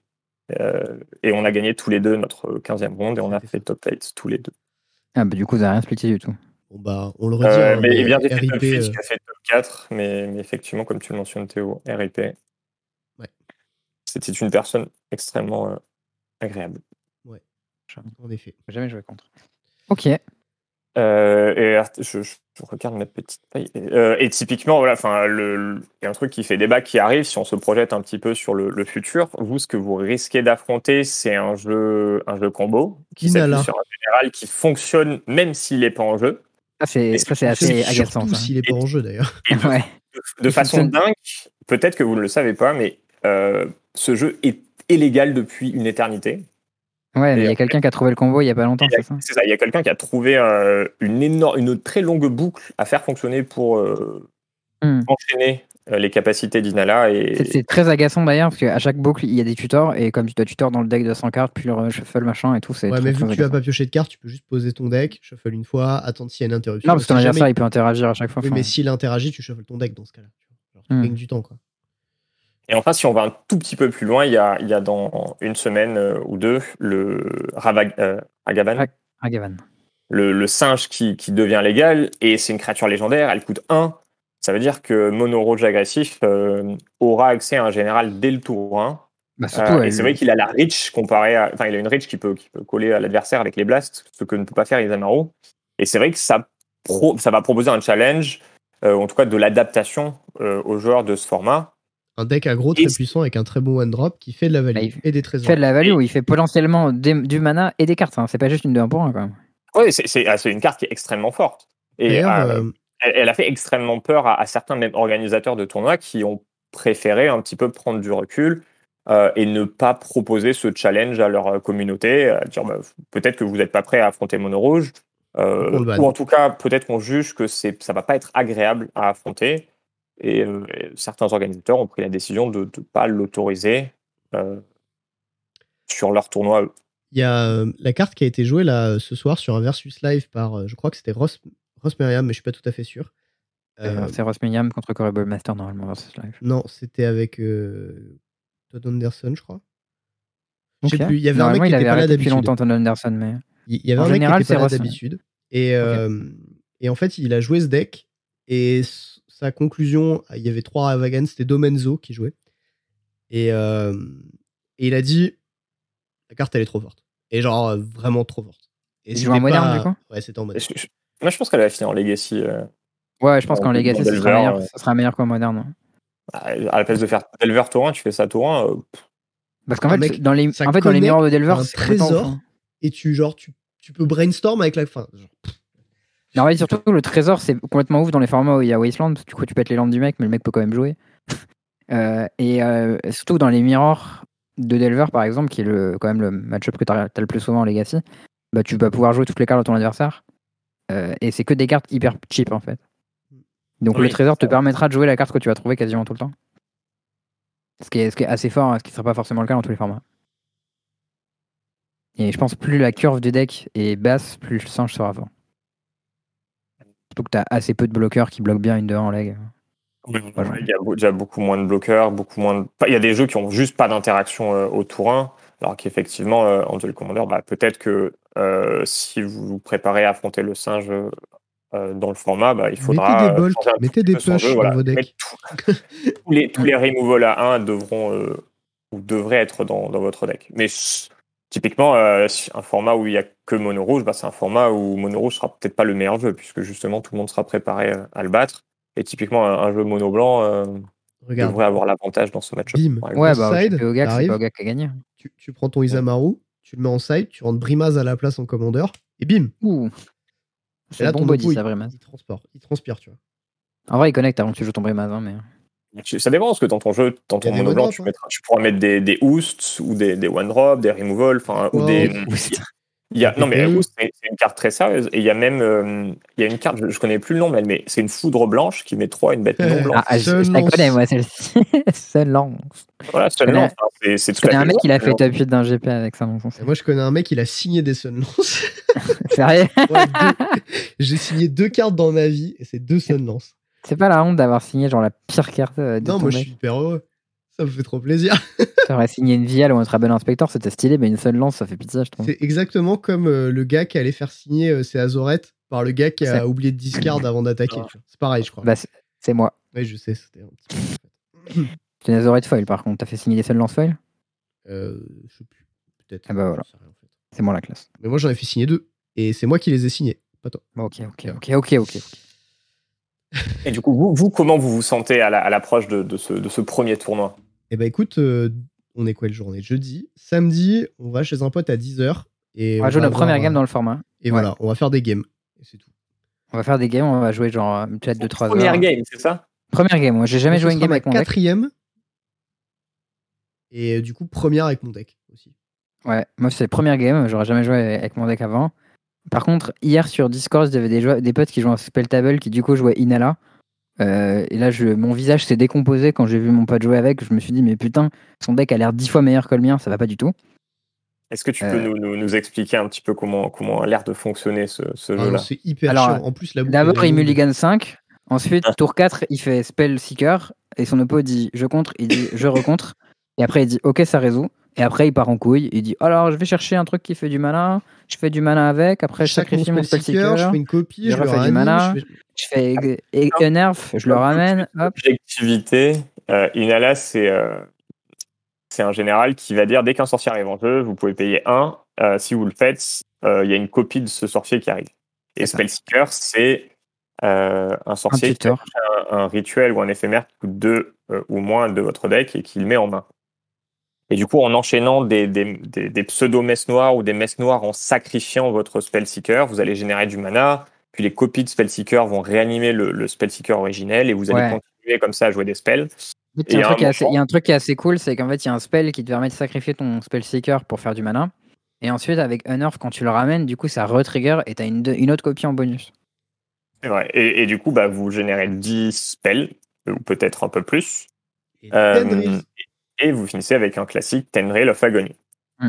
Ça reste un jeu, un jeu qui, qui, a, qui utilise beaucoup de ses cartes pour sa combo. Donc il y, a- il y a plein Mm. de pochettes Une euh, et qui passe par le cimetière. Et en fait, c'est vrai que le jeu, quand il est sorti il y a deux semaines, euh, il écrasait tout parce que parce qu'on savait pas ce qui se passait et quand on l'affrontait, on savait pas comment le contrer ou alors on n'était juste pas préparé. Typiquement, vous, vous allez arriver dans un tournoi et, et moi-même, je, je vais jouer à peu près un, un tournoi similaire le même jour que vous. Euh, j'ai- euh, Flo? C'est le moment. Oui, c'est le moment. Ouais, très bien.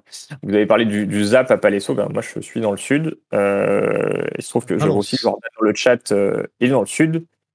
Euh, et bien, effectivement, à Valence, en fait, va se dérouler un, un grand tournoi Duel Commander euh, accueillant jusqu'à 120 personnes. Waouh, 120 personnes. Ah, mais en vrai, t'as déjà vu 120 personnes dans une pièce depuis combien de temps? Euh, Bah c'est non. effectivement. Plus qu'un an, je pense. Et ça sera. il y a déjà eu plus de 10 éditions de, de ce, de ce tournoi-là, quand même. Non, mais d'accord, mais avec le Covid, 120 personnes, ça veut dire que ta salle elle est immense. Quoi. La, la salle est immense, la salle fait plus de deux, peut accueillir plus de 250 personnes et en fait le 9, euh, la jauge passe à hum, 50%, 50% de la salle peut être remplie, du coup euh, on peut accueillir 100 120 personnes Et je pense que c'est pour ça qu'ils ont choisi cette date. hein. Euh, et du coup effectivement le head judge de ce tournoi va avoir pas mal de boulot, n'est-ce pas Jordan? Bon, Petit hint. Euh, Jordan sera le, sera le judge sur cet event? Il, est partout, Jordan, délire. il est- Il est oui. toujours, il est partout. Il y a deux ans on ne le connaissait pas, maintenant il est partout. Eh bien, écoutez, euh, allez, euh, si vous êtes dans le sud, allez à Valence, euh, vous verrez le bon, le bon Florian. Moi, je suis quasiment sûr que des j'ai une interaction avec, euh, avec Jordan à MKM Series et je, je savais, j'avais aucune idée de qui c'était. Je savais juste qu'il était judge, c'est tout. Bah, moi, j'ai vu sa photo, moi, je, pensais, je, je pense pas l'avoir vu en tournoi. Pourtant, je connaissais pas mal le judge parisien. Il Je pas vais le rencontrer en physique Et aussi. ouais, mais Ah. s'il est à Valence, du coup, il est peut-être pas parisien. Tandis- Et oui, quand même. coup dur. Euh, et du coup, bah, je vais devoir à peu près me préparer un peu comme vous euh, à affronter ce, ce jeu combo, mais j'ai quelques, peut-être quelques, dire, quelques coups de pouce pour nos, pour nos auditeurs ou pour les gens qui, qui s'y préparent. Ah, donne-nous des petits pouces alors. Ah, de, de notre côté, on va être trois à jouer la même liste. C'est une Mm. liste qui qui n'existe pas vraiment ou qui a en tout cas pas encore gagné. C'est vous qui breakez le format, quoi. Bon, bah, on va essayer. Mais est-ce que ça sera plus fort qu'Inala? Euh, Non. Mais je, je suis à peu près convaincu que Inala, lorsqu'on y est préparé, euh, c'est un jeu qui marche beaucoup moins bien. Parce qu'on Ah. a besoin de vraiment plein de cartes pour, euh, pour C'est partir. vrai qu'il y a beaucoup de cartes dans la pièce. Après, il y en a pas mal, c'est quand même des cartes qui sont Bah, pas il- si dégueu il- que ça. Genre Unearth, hein, tu peux la faire d'autres choses avec. Il y en a beaucoup, c'est les tutors. Bah, du, du coup, moi, je me suis dit, pour battre ce jeu, il faut euh, soit des contres. euh, les removals vont, euh, traditionnels vont pas marcher, mais il va falloir interagir avec le cimetière. Et Mm. interagir avec le cimetière, bah, dans notre jeu de 100 cartes, ça, ça marche pas très bien déjà. Ça va coûter des slots, donc il faut essayer de trouver des cartes qui euh, se recyclent, ou en tout cas qui peuvent avoir plusieurs utilités. Et en fait, on va avoir plein de 8 beers qu'on va pouvoir rentrer pour les jeux blancs ou pour les jeux noirs. Euh, les jeux noirs, on va pouvoir accès en plus à un peu plus de 10 cartes que d'habitude, à des cartes comme euh, Cling to Dusk. Ouais. Pardon, Cling to Dust, en fait, qui, qui va pouvoir même se recycler dans les autres match-ups. Donc, en gros, bah, c'est juste un cantrip pour un, c'est un peu moins fort qu'une opt. Bah, si les, Euh. si les joueurs de Mono Rouge jouent des effets lava spike, c'est juste un contre pour un aussi. Voilà, et c'est, enfin, jouer Cling to Dust dans tous vos jeux noirs, bah, du coup, ça, ça a l'air d'être une très bonne idée actuellement. Il y a une carte qui fait exactement pareil, mais qui a pas de flashback, qui s'appelle Cremate. C'est la même chose. Pas pareil, parce qu'elle Euh. a pas, elle a pas l'effet où tu gagnes les 3 PV contre aggro. Ah, c'est vrai, c'est vrai. Mais ça, ça, je pense que c'est une carte qui est assez raisonnable. On peut paquer certains artefacts comme euh, Nihil Spellbomb euh, ou euh, Soul Guide Lantern. Moi, j'avais Nil Spellbomb, mais j'avais pas Soul Gale Lantern. On peut aller plus loin si vous affrontez des jeux noirs ou des jeux bleus avec le classique euh, Veil of Summer. qui- Ouais, là, c'est un, peu- c'est un peu aggro, là, quand même. Charles, il hésite. Ouais. Il s'est tâté. Bah, en vrai, en vrai j'ai hésité hier, tu vois, quand j'ai vu le jeu et tout, je me suis dit quand même, Veil of Summer. Je sais que Oui. dans mon groupe, il y a un joueur qui joue Garizev, genre. Je vais avoir ça dans ma main, il va se foutre de ma gueule comme tu pas sais qu'il y a un autre joueur qui joue Isamaru. Ouais, mais lui, il fait deux joueurs peur. qui vont se foutre de ta gueule. si, tu, si tu joues Isamaru, tu, tu pourrais éventuellement jouer Silence ou Quantique selon Aurine, mais ça, c'est pas des bonnes cartes. Non, ça c'est Mais vrai. mais le truc, c'est qu'il en existe un qui se recycle. Euh, Ah. Il s'appelle euh, Abeyance euh, en anglais, je crois. Et en fait, qui coûte un de plus, mais qui, du coup, qui contribue. Ah, tu peux pas jouer aussi. Ouais, mais il euh, y a quand même une grosse différence euh, avec des cartes qui euh, cantrip dans des decks euh, comme euh, genre euh, Edbir, Isamaru, etc. que euh, dans des decks qui jouent contrôle. Ouais, mais alors, moi, je vais, je vais pas, te- je vais pas te plaindre avec tes, ta Talia en, Non, voilà. en Après- console, les moyens pour la défendre, tous les headbears qui vont être à côté. Après, il y a, il y a des, des, des armes. Genre, Talia, c'est pas trop mal euh, parce que bah, il est obligé de la gérer. Il y a des trucs genre euh, une petite carte que j'ai achetée euh, à, à Bazar justement aujourd'hui euh, par le biais de, de Claude. Merci Claude d'ailleurs, bisous. Play in, hein, tu m'as repris tout à l'heure, c'est pour toi. Ouais, c'est vrai. Play in by Bazar. Bon. Allez. Et euh, c'est un petit samouraï qui dit que quand il y a un permanent qui doit aller au cimetière, tu l'exiles. Ah ouais, Euh, Samouraï du Redopal. Ouais, lui là. Et du coup, il met un petit wad au Spellseeker que tu sacs. Il fait comme ça. Hop. Ah, il y a, dans le- D'ailleurs, dans le même genre, il y a Hallowed Moonlight. C'est pour un et un blanc, si une bête devait arriver en jeu et qu'elle n'a pas été casse, tu l'exiles. Oui, mais. Et du coup, ça stoppe les copies de Spellseeker et ça stoppe euh, Exhume sur Spellseeker. Euh, Honor sur Spellseeker. Oui, mais c'est toujours. Le, le problème, c'est que tu dépenses du mana pour piocher une carte. Ouais, c'est- c'est- Et c'est dans pas- Edbear, tu peux pas faire ça. pas- Ouais, bah c'était plus pour un jeu pas Il y a, a- effectivement, on nous mentionne dans ça, toutes les bêtes qui, qui limitent à un spell par tour. En plus extrême, joue, tu vas avoir les, de la merde. je le joue tu vas avoir les, les piliers pyrostatiques des, des jeux rouges agressifs. Ouais, et Euh, c'est pas bien, mais l'autre, il y en a un autre qui est, Archon. qui est- qui est pas mal. Non, je alors, euh, et qui empêche de jouer une créature, un spell non artefact ou un truc comme ça. non. Ether Ah oui, Canoniste. canoniste. Mais ça, c'est Canoniste, pas ouais, Canoniste, c'est- bah, Canoniste, Ouais, c'est quand même très raisonnable comme carte. C'est fort comme carte canoniste quand même. Hein. Bah, je vais en parler une 3-1 pour Ouais, 2 avec après, un c'est- effet positif quand même, non Tu veux, bah, c'est deux c'est le problème de ce format. Si tu Deux fais pas deux. d'efforts pour t'adapter, euh, tu vas te faire dérouler. Une de 2 pour 2, my bad. Bon. Après, voilà, genre, dans, dans le deck, il y a beaucoup de cartes euh, qui, qui vont faire un taf décent, etc. En, en enfin, il peut y avoir euh, Crop Rotation et Bojuka Bog. Enfin, il y, y a quand même un, un- un léger panel de cartes euh, possibles de hate, plus la Disrupt. Euh, typiquement, ou un conseil de jeu, plutôt que contre ce deck, plutôt que de jouer votre saisie dépensée au tour 1, bah, attendez que votre adversaire ait le plutôt le 3. Spellseeker pour mettre dans sa main. Et Ne coup, soyez euh, pas un animal. quand, quand- une fois qu'il Ne a soyez pas un singe, justement. ah si, Voilà, soyez-le à plusieurs. Voilà, suffisamment de singes pour que ça fonctionne. Moi, je pense Vendillion Click, ça doit pas être dégueu non plus. Ouais, c'est c'est tout à fait raisonnable, Vendillon Click. D'ailleurs, euh, dans les listes que j'avais vues d'Inala, il, il joue pas euh, Vendillon Click, je trouvais ça très étrange. Ni Venser. C'est bizarre parce que tu peux te le faire sur toi-même, justement, genre de, dans ce genre de deck. Ou tu peux, ouais, tu, ou tu peux C'est genre- complètement checker la, la main adverse. quoi, Toi, tu peux coup. checker la main adverse pour regarder s'il y a des trucs, mais il y a des spots où tu as envie de le faire sur toi-même pour faire avancer ton combo, des trucs comme ça. Ou genre. Et c'était une bête raisonnable par elle-même, enfin, pour le coup. euh. Bon, du coup, Opposition euh, agent aussi contre un deck à full tutor, ça peut, ça peut être trop mal. Ouais, typiquement, enfin, il y a euh, opposition agent, ça, ça va être une, une carte assez pénible à gérer. Bon, du coup, pour. euh, Ouais, la- et la liste n'est pas finie, donc enfin, vous avez vraiment. Enfin, le truc, c'est que comme contre un bah, il faut s'adapter. Et c'est un petit peu ce qui est bien dans ce format, c'est que Wizard euh, sort toujours des cartes de plus en plus fortes, et du coup, euh, permet de secouer un petit peu ce format. Mais bon, euh, on aime Magic, euh, Donc, du coup, euh, pour euh, recentrer un petit peu euh, et euh, puis avancer aussi, parce que euh, il se fait tard tout ça, n'oublions pas. Euh, tu penses que on va se faire défoncer ou pas, Grand Florian? Ah oui, c'est une vraie question. je pense que votre résultat de tournoi va être positif et que vous allez faire top 16. Ok. Vous, vous c'est genre tous ou c'est genre au moins une personne? 8, vous êtes 8, je pense que Alors, sur les si tu veux, 8, je te donne, je te donne les noms. On a Martin, Non, non, Martin Kravis. On a Jean-Emmanuel de Praz. On a Charles, Jean-Emmanuel. il va gagner parce qu'il est trop fort. Euh, Il y a Il Claude, y a Louis il y a Louis et et euh, Max. Maxime. Et il nous en manque Non, pas encore, non Charles, c'est tout. Non, Ouais, c'est tout, peut-être tout. ok. vous, êtes, vous êtes 8. euh, Ah, il y a ça, alors, là, il y a un truc assez important. Vous avez une expérience du Magic compétitif et une, une attention et une concentration pendant les games qui, qui risque de comment dire d'être très efficace et peut-être euh, Ah, on va avoir un avantage dans les adversaires. suivantes. Euh, ouais, vous, vous savez comment se passent les tournois, vous avez l'expérience et, et vous allez probablement pas beaucoup oublier de, de trigger, si ce n'est pas du tout. Euh, même en connaissant pas le format, vous risquez de peut-être de vous faire avoir sur deux trois trucs ou découvrir certaines cartes euh, quand elles seront jouées. Ah, ça, c'est sûr qu'on va lire des cartes. Ça, mais mais sûr. je pense que sur les 8 que vous êtes, moi j'en vois bien au moins un en top 8 et on va dire au moins 3 en tout, donc comprenant celui du top 8 dans le top 16, quoi. Facile. 3-4. Ok. La moitié Ok, ok. d'entre vous dans le top 16, je dirais. Ok, ok, ok. Donc on est Surtout plutôt sur si, des- vous, surtout si vous vous entraînez, quoi, pour le coup. On va entraîner, il va y avoir 3 heures, quoi. Et Théo, il va faire euh, 2-5. Ah Ouais. Moi, moi mon, C'est la bet, bonne nouvelle. mon bet perso, c'est qu'on sera 3 en top 8, qu'il y aura lui, y aura moi et qu'il y aura JE.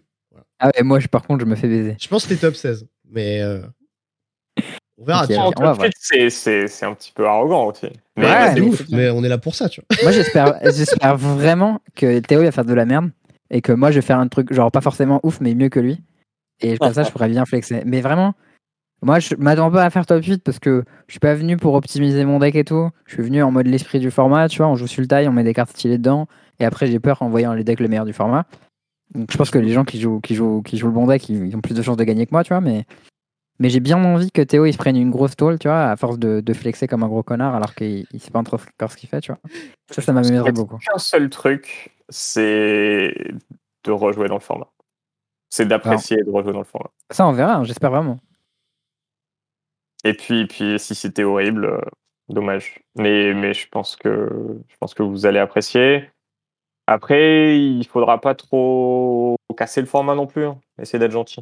T'inquiète. Si, si, si, on, si je casse le format un jour, je t'enverrai un petit message après. Je te dirai, gros, peut-être moyen qu'il faut que tu bannes un truc, tu vois. Moi, j'ai cassé le format, j'ai joué des cartes sur le taille, c'était trop fort. Après, peut-être que si vous appréciez tellement le format, vous pourrez même vous investir euh, en interne. Ouais, et un podcast, euh, du stream et un comité en plus, ça va faire beaucoup. hein. Ouais. On va commencer par faire des podcasts en chérie, après on verra. Ouais. En duel commandeur. Allez, qui sait? Un jour peut-être. Mais Enfin, ça a avec obligation de jouer sur le taille, c'est ça? Ah ouais, il y aura en fait, t'as le droit de jouer que sur le taille ou mono blanc en fait. Ah, Ça serait énorme. Ça c'est super marrant, ouais.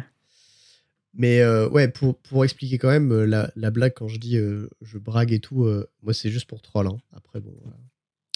Bref, euh, du coup, euh, petit, euh, t'avais une petite déclisse dont tu voulais nous parler en pionnière et en moderne? Ouais, pionnier, on va zapper un peu parce qu'on n'a pas trop le temps, c'est pas Et très intéressant. Par contre, en moderne, je sais pas si t'as vu, euh, du coup c'était un peu dans le même délire que, euh, que Domaine.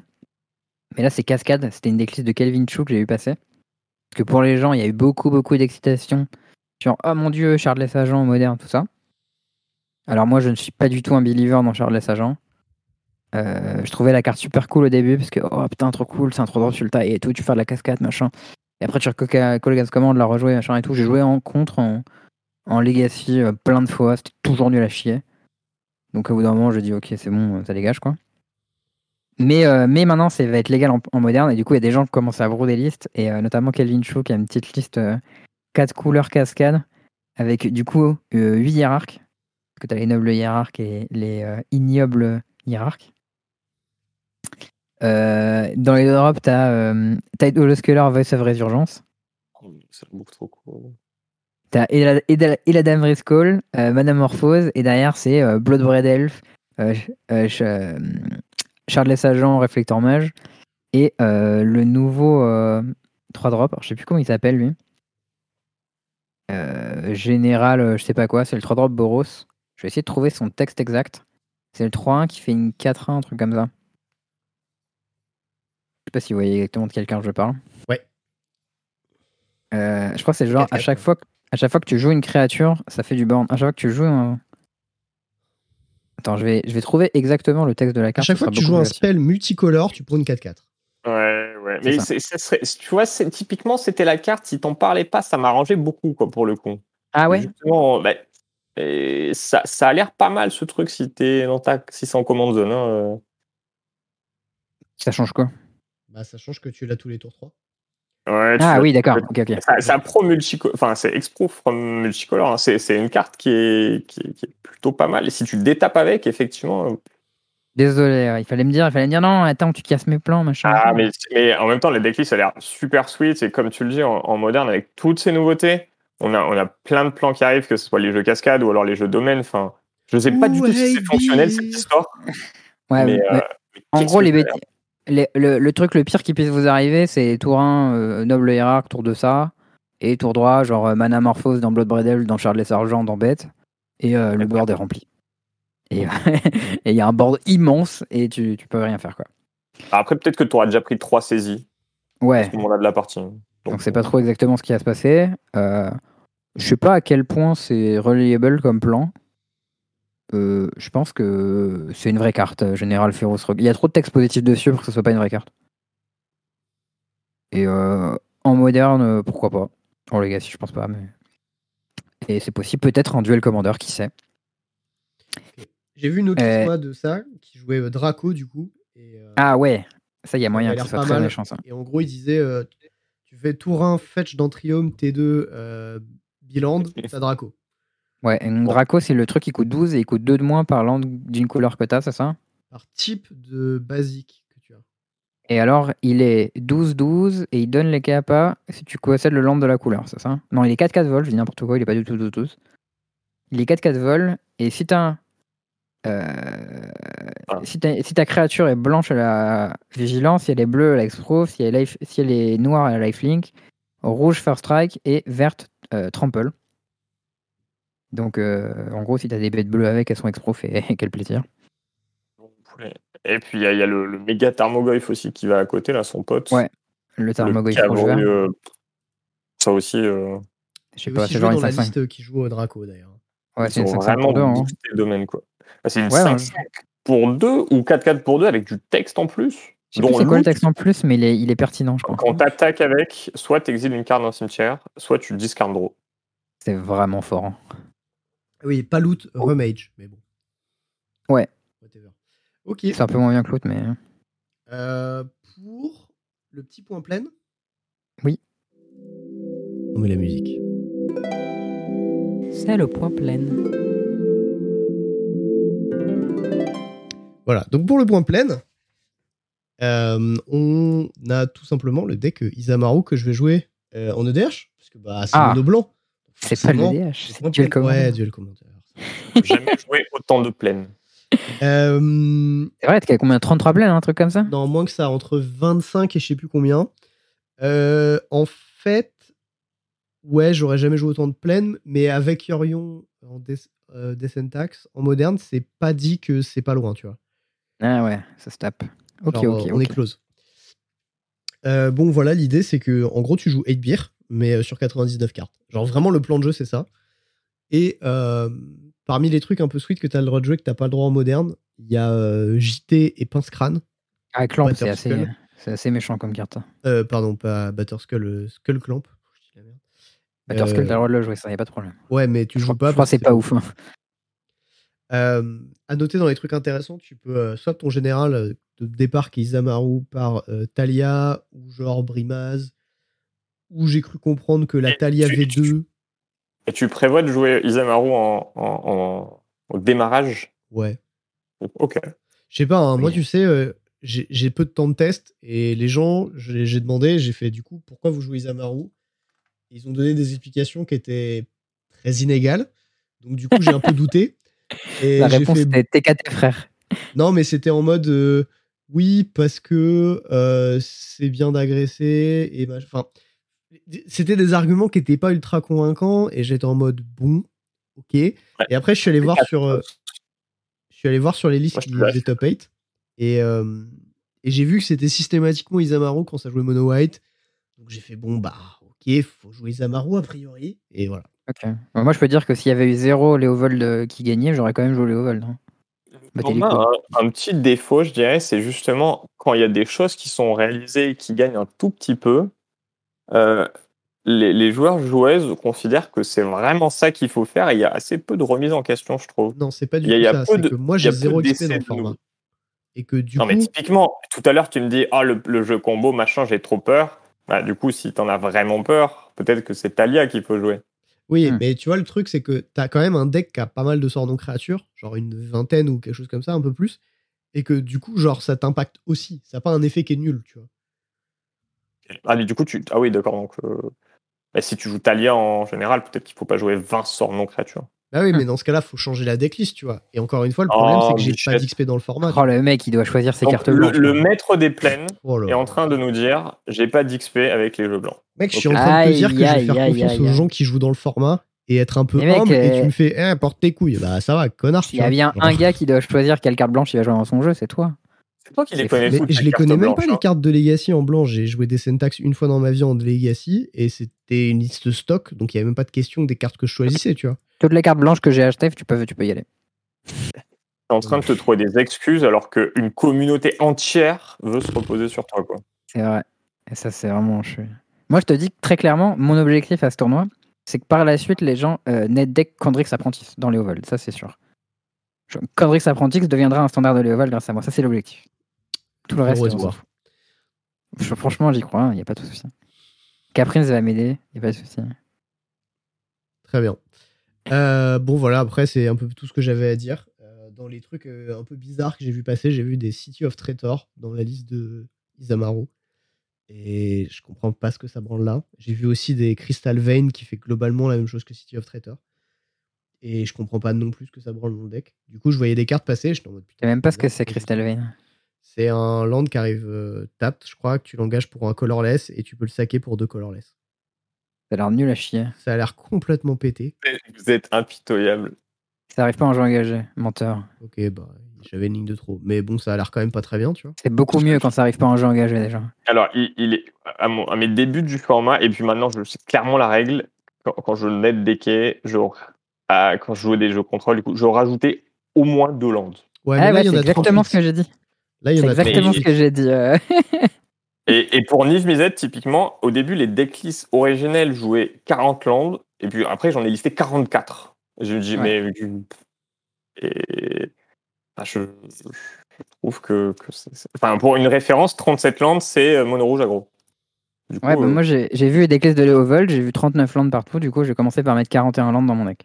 Ouais, bah, très bien, très bien. Très bon choix, tu pourras jouer tes spells comme ça. Une technique que j'ai appris de Maxi Grist qui disait qu'il faisait ça en construit à 60 cartes. lui.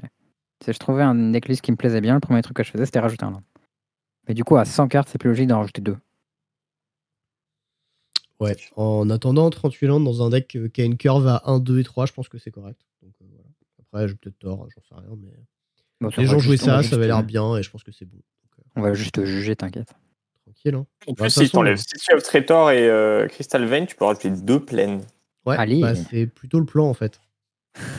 Encore plus de plaine.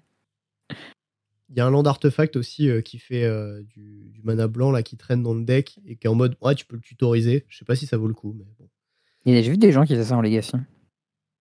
Tu pouvais jouer euh, ce tutor, euh, tutor blanc là, qui permettait d'aller chercher. euh, Il y avait un deck tech combo avec euh, Rest in Peace et Helm of machin. là. Et du Ouais. coup, tu pouvais jouer un land arto dans ce deck pour pouvoir aller tutor tes landes. Ma, ma religion m'interdit de jouer ce, ce genre de carte. Tu joues ta carte, hop, tu, tu perds une carte. Tu perds une carte. bah, mon Dans le cas présent, mon oppo l'a fait ça et ensuite il a pris réclamation, réclamation 7 sur son land. Et là, il a vraiment pleuré. Du coup, il était tout.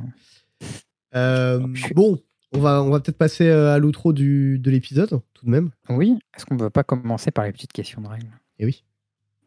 Est-ce que tu es familier avec les questions de règles, mon bon euh, Florian?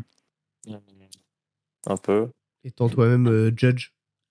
certes, mais euh, Tu es toi-même les judge? de Jordan, elles sont un, un peu trop euh, élevées. Tu es judge niveau, niveau combien? Il, est- il est vrai que euh, je suis euh, judge niveau 2. Ah, c'est pas mal déjà niveau 2. Mais mon point fort est plutôt euh, l'interaction humaine et Ah, que les points de règle obscurs et obtus. parfait. On va pouvoir ouais, challenger tes points faibles du coup. Je vais essayer de faire de mon mieux. Alors, on a une première question posée par euh, Moncana sur le serveur Magic Biquette. On est sur du commandeur à tous les coups. Bonsoir, une créature qui est hors phase peut-elle attaquer le tour où elle repasse en phase?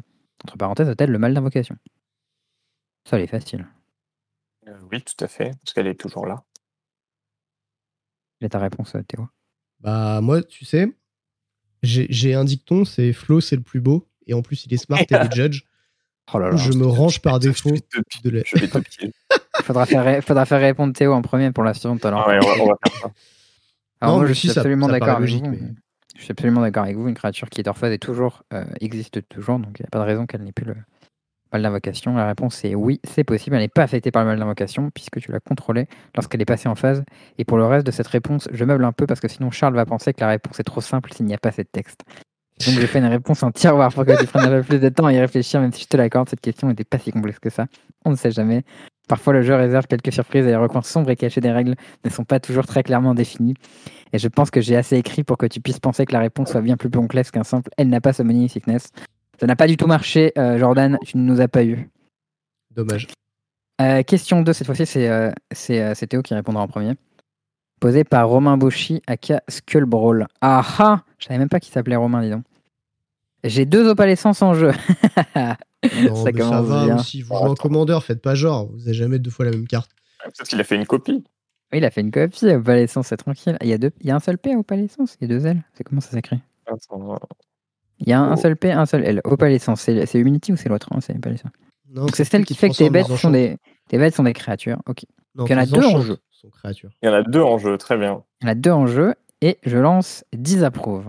Ah, mais je sais pas ce que c'est que disapprouve. Alors, Disapprove.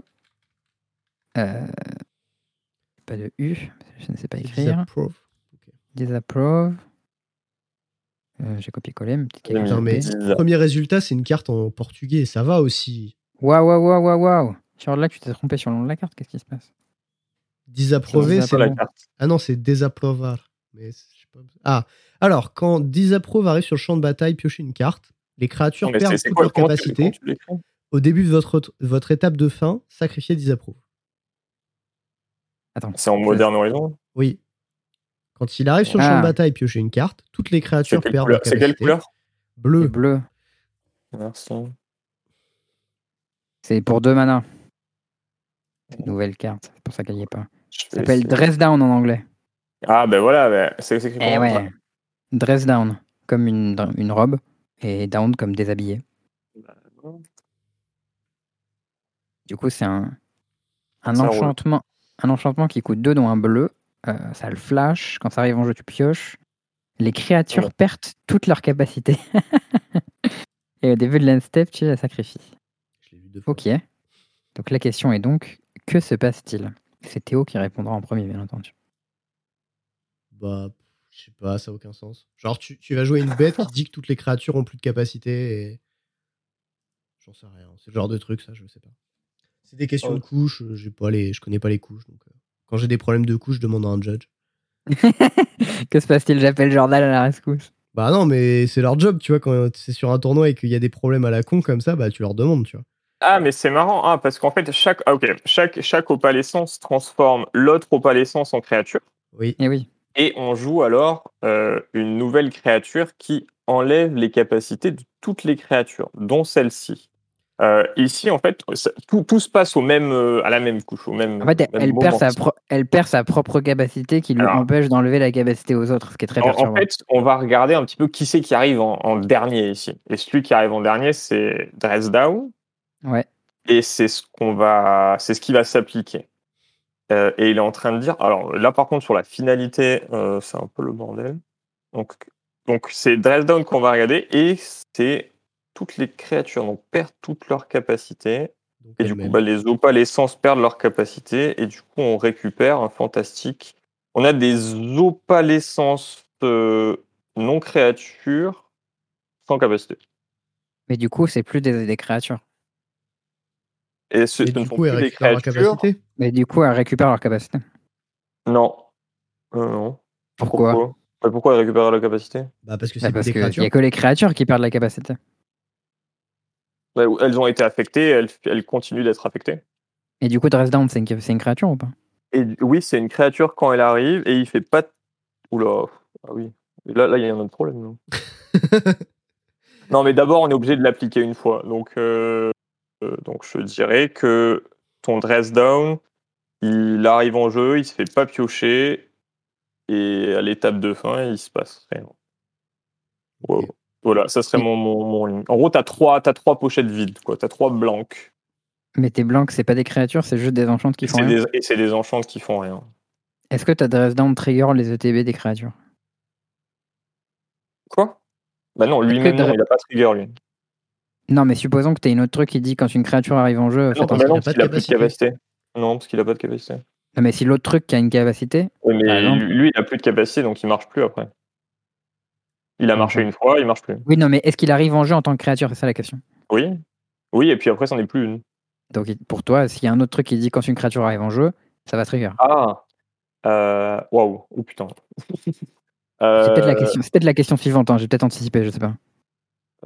Parce qu'il y a d'autres questions avec opalescence derrière. donc, Oui, oui, euh, oui, oui, ça va trigger, parce qu'il y a quand même une créature qui arrive en jeu, oui.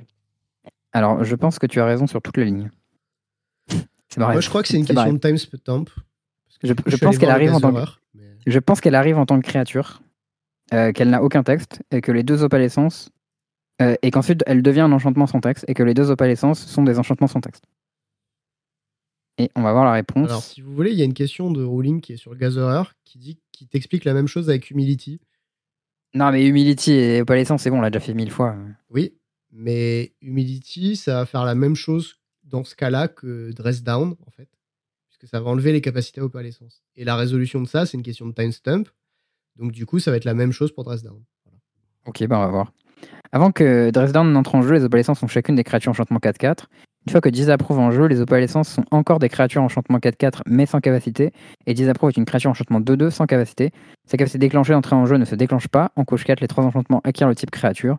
En couche 6, elles perdent toutes leurs capacités, y compris celles qui les enlèvent. Mais celles-ci font déjà effet. Ah, donc ça reste des créatures. Bah tu vois, on s'est on s'est planté bien comme il faut.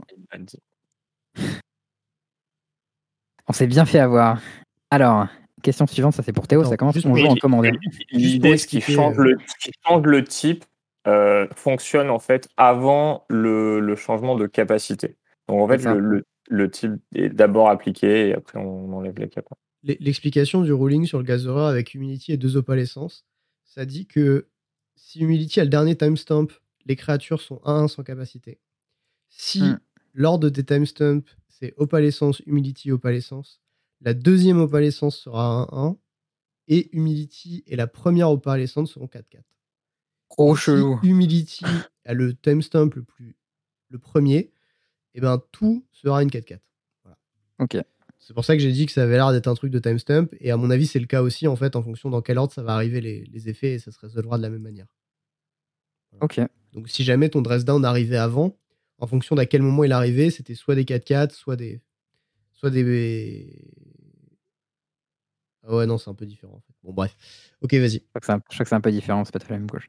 Alors, on joue en commandeur. Mes adversaires contrôlent chacun leur commandant, qui sont tous des créatures. J'ai une opalescence en jeu, je lance Out of Time. Out of Time, c'est ce fameux enchantement qui fait time out les gens, dont on avait parlé, qui fait phase out les gens. Donc quand ça arrive en jeu, tu détapes toutes les créatures et ensuite tu les phase out jusqu'à ce que Out of Time quitte le champ de bataille. Et euh, tu mets un time counter sur Out of Time pour chaque euh, créature que tu as phase out de cette manière et la vanishing. Donc tu enlèves un compteur chaque tour jusqu'à ce qu'il n'y en ait plus. Et ensuite on la sacrifie. Et du coup, le problème, c'est qu'Out of Time, c'est une créature. Alors j'ai une opalescence en jeu, je lance Out of Time. Première question, est-ce que les commandants pourront être remis en command zone? Et comment pourront-ils être récupérés? Vas-y, redis. Première question, c'est euh, est-ce que les commandants pourront non, être non, remis en situation, command la situation. Situation, c'est ta opalescence en jeu. Et tu lances Out of Time. Alors, out of time. Et en fait, Out of Time, il untape toutes les créatures, donc il Ouais, va s'untaper lui-même et il va se phase out lui-même. Jusqu'à ce qu'il quitte le champ de bataille. Alors, donc là, on a out of time. Ensuite, on a opalescence. Et en fait, l'idée, c'est qu'il va être lui-même phase out. Et... C'est juste c'est- opalescence et Out of Time. Alors, quand il arrive sur le champ de bataille, dégagez toutes les créatures, phase them out jusqu'à ce que out of time quitte le champ de bataille. Et du coup, en fait, il va se phase out lui-même jusqu'à ce qu'il quitte le board. Ouais, ok, donc c'est quoi la question? Et la, et la question, c'est euh, Est-ce que, les commandants peux- pourront être remis en command zone? Co- Comment pourront-ils être récupérés? Ils peuvent pas être mis en command zone, ils ont pas changé de- d'endroit et out of time, il va pas passer d'upkeep parce qu'il est phase out, donc il va rien se passer, ils sont plus là. Enfin, ils sont phase out, out of, out of time et phase out, et bisous. Voilà. Euh, Que se passe-t-il si on bute opalescence du coup? Et bah, rien. Opalescence- Du coup, Out of Time est plus une créature. Est-ce que tu peux Non, phase out pas out, une créature? donc il va pas changer d'état. Ah bon? Bah, je crois, j'en sais rien, je suppose. Il est pas affecté par les effets du board, donc il est même plus affecté par opalescence une fois qu'il est exilé. Enfin, qu'il est pas exilé, il est phase ton out. Of Time, il a, il a disparition, non? Ouais, mais la disparition, mais tu disparition, peux elle va plus- pas s'activer si jamais il est phase tu out. peux, tu peux plus l'activer s'il est phase out, euh, je pense, non? Ça, tu peux plus l'activer. Bah, ça va Enfin, pas se euh, déclencher. Ça passe il a déclencher. besoin d'être sur le board, mais là, il est phase out. Et Ça, c'est un trigger. euh, Là, c'est un trigger le, le, le, le dephasing. Et ben, Comment les triggers, marche ils se déclenchent quand même quand t'es phase. Mais disparition, c'est pas. La Vanishing, c'est at the beginning of your keep, remove a time counter from this creature. Pour moi, les, les trucs, ils sont juste. Enfin, tout est phase out. Ton général, tu le récupères pas parce qu'il change pas de zone. Et euh, si opalescence se barre, il se passe rien. Voilà. Juste opalescent, c'est plus là. Bon. Moi, juste, c'est pas ça. Ok. Tu dis juste c'est pas ça, mais tu pensais quoi du coup? Tu penses que Vanishing va continuer à, faire tick down et. Dé- Déjà, ouais, déjà, tu vas lui mettre plein de marqueurs dessus. Ouais, ça, d'accord, ouais. Et je vois pas. pour- Moi, je suis, je suis pas très fort. Ouais, avec alors, le truc, le je sais pas, ouais, c'est vanishing. Est-ce que ça fonctionne quand c'est phase out? Pour- Bah, je crois pas. Parce que je crois que quand c'est phase out, tu peux rien faire avec. Bah écoute, on va regarder la réponse. Moi, je suis assez d'accord avec Théo. Je pense qu'elle est phase out, ton out of time, et que tous les, toutes les créatures que tu as sur le board, y compris l'opalescence, du coup, sont phase out pour toujours. Et euh, c'est super non, on mais va- l'opalescence, ça peut pas être phase out parce que c'est pas une créature, c'est les autres. Bah si, c'est une créature, ça se transforme elle-même en créature. Non, opalescence, c'est les autres. Il faut qu'il y ait Ah, deux c'est les autres. Each other global enchantment. Ok, ok, ok, ok, pardon, pardon. Euh, du coup, la réponse. L'entrée en jeu Out of Time est une créature. Sa capacité va donc passer hors phase l'ensemble des commandants qui sont des créatures, mais également le Out of Time lui-même. Les commandants ne pourront pas être remis en zone de commandement, ils ne quittent pas le champ de bataille, mais changent simplement de statut. En revanche, ils seront traités comme s'ils n'existaient pas sur le champ de bataille. À moins d'utiliser l'unique effet qui permet de faire passer des objets en phase, celui de la carte Time and. Time and Tide, pardon. Je connais même pas cette carte. Time and Tide, ça fait. All creature de la taille phase out, phase in. ça inverse les trucs phase in et phase out. D'accord. Il serait quasiment impossible de pouvoir les faire revenir leur commandant du déphasage, à moins que le propriétaire d'Out of Time ne quitte la partie, entraînant avec lui ses cartes et mettant ainsi fin à l'effet de déphasage. C'est peine perdue pour eux. C'est marrant comme, oh, euh, comme question. Du coup, si opalescence dégage, il se passe quoi? Il se passe rien du tout. Bah, J'avais raison. Donc, t'avais te raison. Let's go. Tout à fait. J'étais d'accord avec toi, donc j'avais raison aussi. Chef, Lo. Question posée par Kelly Maze de la chaîne YouTube euh, Team Pilouface, que je ne connais pas du tout, mais big up à eux. Mon adversaire lance un Caldra complete. Ah, vous connaissez notre ami Caldra? Moi, je le connais. Vous connaissez euh, Caldra Ouais, complete? ouais, c'est le truc. 7 mana, Living Weapon indestructible et tous les effets des, des trucs de Ouais. Caldra. Peut-on répondre lorsque le jeton est créé, mais avant qu'il ne soit équipé de cet événement, avec par exemple de cet équipement avec par exemple un Fatal Push? Non. Facile. Facile. Non, tu peux pas parce que sinon il serait détruit par les state base eff- euh, action, état, je sais pas dit. State base. Il a bien dit. Tu, peux le jouer ton Fatal Push si tu veux. Tu peux le jouer après qu'il soit équipé, pas avant. Oui, la question est peut-on répondre lorsque non, le pas. est créé Parce que sinon, le jeu serait créé, il y aurait le trigger en pile, il mourrait et t'équiperas rien, donc ça servira à rien en fait. Ouais, ça. En fait, le jeton, euh, c'est un. Il arrive en jeu avec. Il arrive en jeu déjà équipé, en fait, un peu comme les auras qui arrivent en jeu déjà équipés. Et du coup, la réponse est lorsque la capacité de Living Weapon se raison, c'est une capacité déclenchée d'entrée sur le champ de bataille. Le jeton est cré- est créé, puis l'équipement lui est attaché, mais il n'y a pas de passage de priorité entre les deux. Impossible de lui répondre. Euh, et donc, avec Fatal Push ou n'importe quel anti-bet. D'ailleurs, il y avait un passage, s'il y avait un passage de priorité entre les deux, comme tu l'as très bien dit, les actions basées sur un état euh, mettraient le jeton 0-0 au cimetière. Donc, au final, heureusement qu'il n'y a pas de possibilité de répondre, sinon, Living Weapon Matter Skull, ne marcherait serait vraiment de la grosse merde. Ouais, ne marcherait pas. Euh, c'est tout pour aujourd'hui. Félicitations quand même pour ces belles questions. Vous avez bien répondu. Globalement, à part la question double l'essence, là on s'est fait défoncer. Mais... Ouais, en même temps. Il y a un moment. Donc, en vrai, la, va, la, tu la, vois. le- le seul- le- la seule situation qui se rapproche à peu près de ça, c'est j'ai une réelle Arbor, mon adversaire il vient de jouer sa Blood Moon, qu'est-ce qui se passe? T'as une un j'ai- montagne, non C'est pas ça? Euh, Exactement. Pouah, Trop facile. Je peux déjà arriver plein de fois. ça. Ok. Et ben, euh, est-ce qu'il y a C'est des. quand même très cool. De quoi? C'est assez sympa. Bon, j'ai deux, trois petits trucs aussi que j'ai retrouvés euh, sur, euh, sur, euh, sur Twitter. J'ai trouvé ça assez rigolo si ça Il vous dit ça, mais il y en je a les 10 en fait. T'as dit quoi? Je dis quelques petits trucs, il dit ça, mais il y en a 10 en fait. Bah, ça va. Vas-y, vas-y. Bon, d'abord, ça commence par un, un petit tweet de Sam Black. Euh, comme vous le savez bien, euh, ou vous ne le savez pas si vous n'avez pas été attentif, mais, mais on l'a dit, on l'a dit plusieurs fois. Sam Black, il a bossé sur Modern Horizon 2 en tant que, que euh, consultant, du coup, euh, pour, euh, pour le play design. Et moi, il y a une carte que j'ai trouvée assez cool dans Modern Horizon 2, qui est une carte qui fait des cailloux. C'est le, fa- le fabricant de l'académie, je- c'est un 3 pour 3 et à chaque fois que tu devrais faire un trésor, un clou ou une faute, tu fais les trois à la place. Je vois. Et ça, c'est une carte. Moi, je suis un très grand fan de Urza. C'est une de mes cartes préférées. J'étais très triste quand j'ai découvert que je pouvais pas le jouer en tant que commandeur en duel commandeur. Euh, mais euh, du coup, voilà, dans le genre c'est deck, tu t'as le striker, tu poses un land, bim, t'as, t'as, t'as trois artos, tu refais, t'en as trois. Tu fais une gouze, t'as t'as tout le bazar. Enfin bref, je me suis dit, waouh, ça a l'air vraiment trop cool et tout. Mais j'avais pas vu que la carte coûtait 3 mana, je pensais qu'elle coûtait 2 mana, ça me paraissait vraiment. Ça me paraissait logique qu'elle coûte 2 mana en fait. Et, euh, et du coup, euh, Sam Black qui disait, fun fact, cette carte euh, était censée coûter 2 au début. Mais sauf qu'au moment où ils l'ont testé, il n'y avait pas encore le nerf des compagnons. Et euh, du coup, il l'a joué avec un, avec un Lurus euh, non nerfé qui, qui a fait beaucoup de euh, je vais faire 27, euh, 27 tokens en plus. Et c'était le bordel. Et ils se sont dit, oh les gars, on va, on va se calmer. et on ne va pas le faire. Et je trouve ça assez marrant comme anecdote. Il coûte plus cher.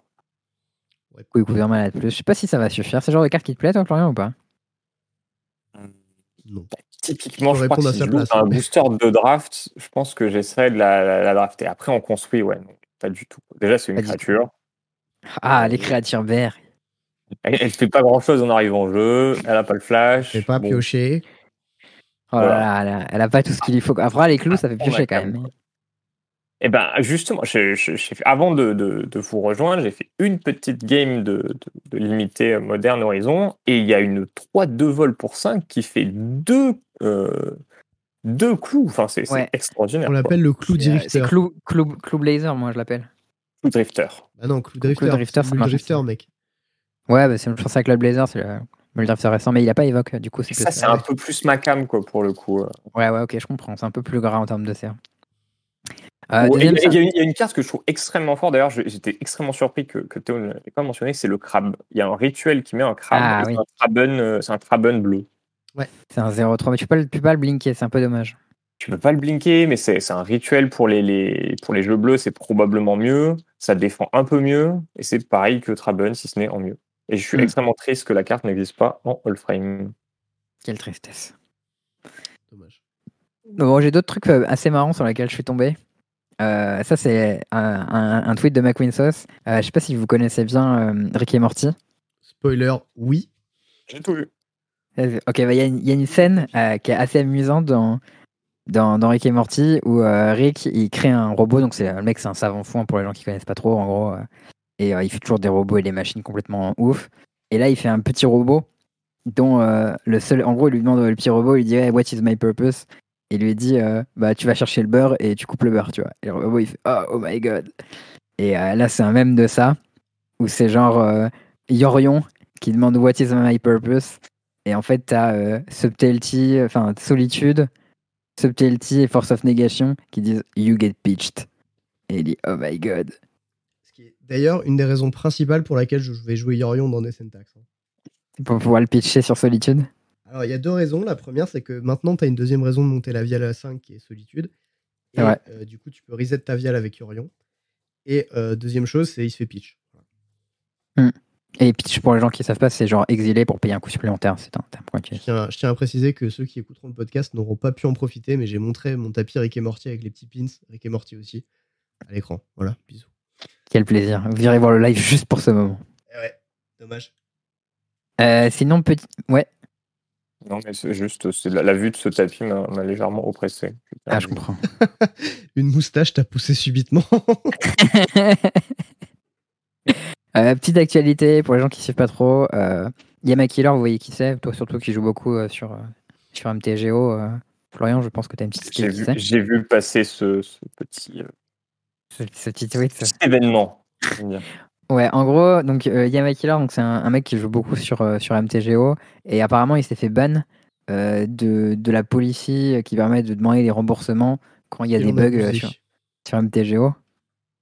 Et euh, bah en vrai, je sais pas ce que ça veut dire, il en a abusé parce que le mec joue probablement énormément. Si, Donc, tu, si- si tu scrolles un petit peu le, le, le fil, euh, des tweets, il mentionnait quand même qu'il en mentionnait. Parfois, il, a, il y a des mois où il faisait rien et il y a des mois où il en signalait deux ou trois par jour. Et, et souvent jour les mêmes. Par Ah jour. ouais.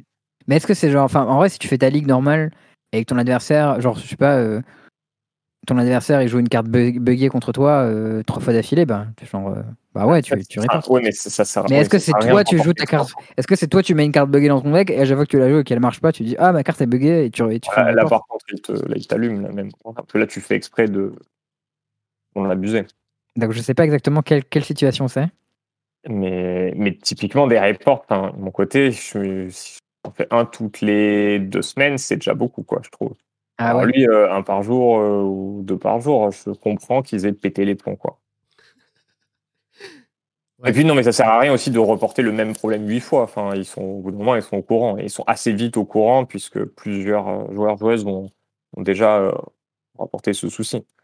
Ouais, après, je sais pas si le but du, du report, c'est juste de se faire rembourser parce que je t'ai fait niquer par un bug ou? Sont- moi, je les, je les trouve déjà extrêmement souples sur leur euh, policy de, de remboursement. Après, il faut reconnaître que euh, Il y a mass bug quand même. hein. voilà, des fois, c'est souvent buggé. Donc euh, bon, bah, tu profites que ta ligue elle soit gratos ou que ton challenge il soit gratos parce qu'il y a eu un petit souci, quoi. Ok. Mais il faut Pour- report pour pour le que ton truc soit gratos. Oui. Ah, c'est vrai, oui. Mais, mais pour coup, le coup, euh, si tu croises le souci, tu seras remboursé. quoi. J'ai jamais eu de, de situation où ils m'ont dit casse-toi. D'ailleurs, je crois que c'est la première fois que quelqu'un est ban du remboursement pour euh, d'en avoir abusé à ce point-là, non? Je sais pas, il y a quelqu'un qui disait qu'il avait en- entendu parler de cette légende, donc c'est probablement pas la première fois. Hmm. Et après, enfin, économiquement parlant, enfin, si tu lances 4 ligues et qu'une ligue sur 4, tu te la fais rembourser, euh, ça, doit forcément mieux se passer. Quoi. Après, en même temps, si à chaque fois que tu joues, tu as des bugs et que tu perds à cause de ça, je comprends que ce soit gavant. Mais après, bon, je, je connais Ouais, pas la si- situation. si- Non, mais si le bug, typiquement, c'est une capa, à la place de coûter 1, elle coûte 2.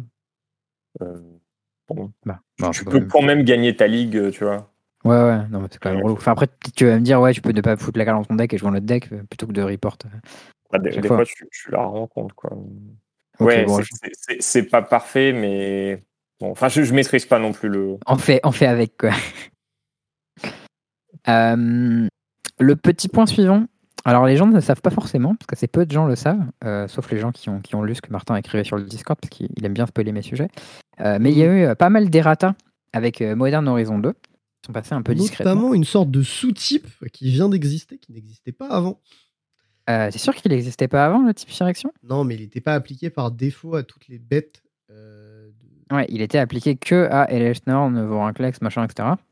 Donc euh, les, non, euh, c'est les Phyrexion. eux, non Ah oui, c'est Praetor, t'as raison. Ouais. Ah bah chose, encore. je sais, je sais pas trop à quoi il servait du coup, mais il se trouve que maintenant, euh, toutes les bêtes qui ont la capacité infect sont des Phyrexions. Euh, il se trouve aussi que toutes les bêtes du deck infect sont des 1-1. Donc euh, bah maintenant, euh, si vous jouez euh, Plague Engineer contre infect, vous défoncez tout son deck. Vous dites Phyrexion, et ton oppo, dès qu'il va animer une bête, c'est fini. Et à l'inverse, si tu joues Caverne des âmes, ton, Ouais. tout ton deck est incontrable. Ouais, c'est vrai, ça aussi. Ok, c'est vrai que c'est pas mal. Mais je pense que le, le nerf est plus fort que le buff, mais tu ne veux pas jouer noir, je comprends Ouais. que ça puisse, ça puisse être pas mal.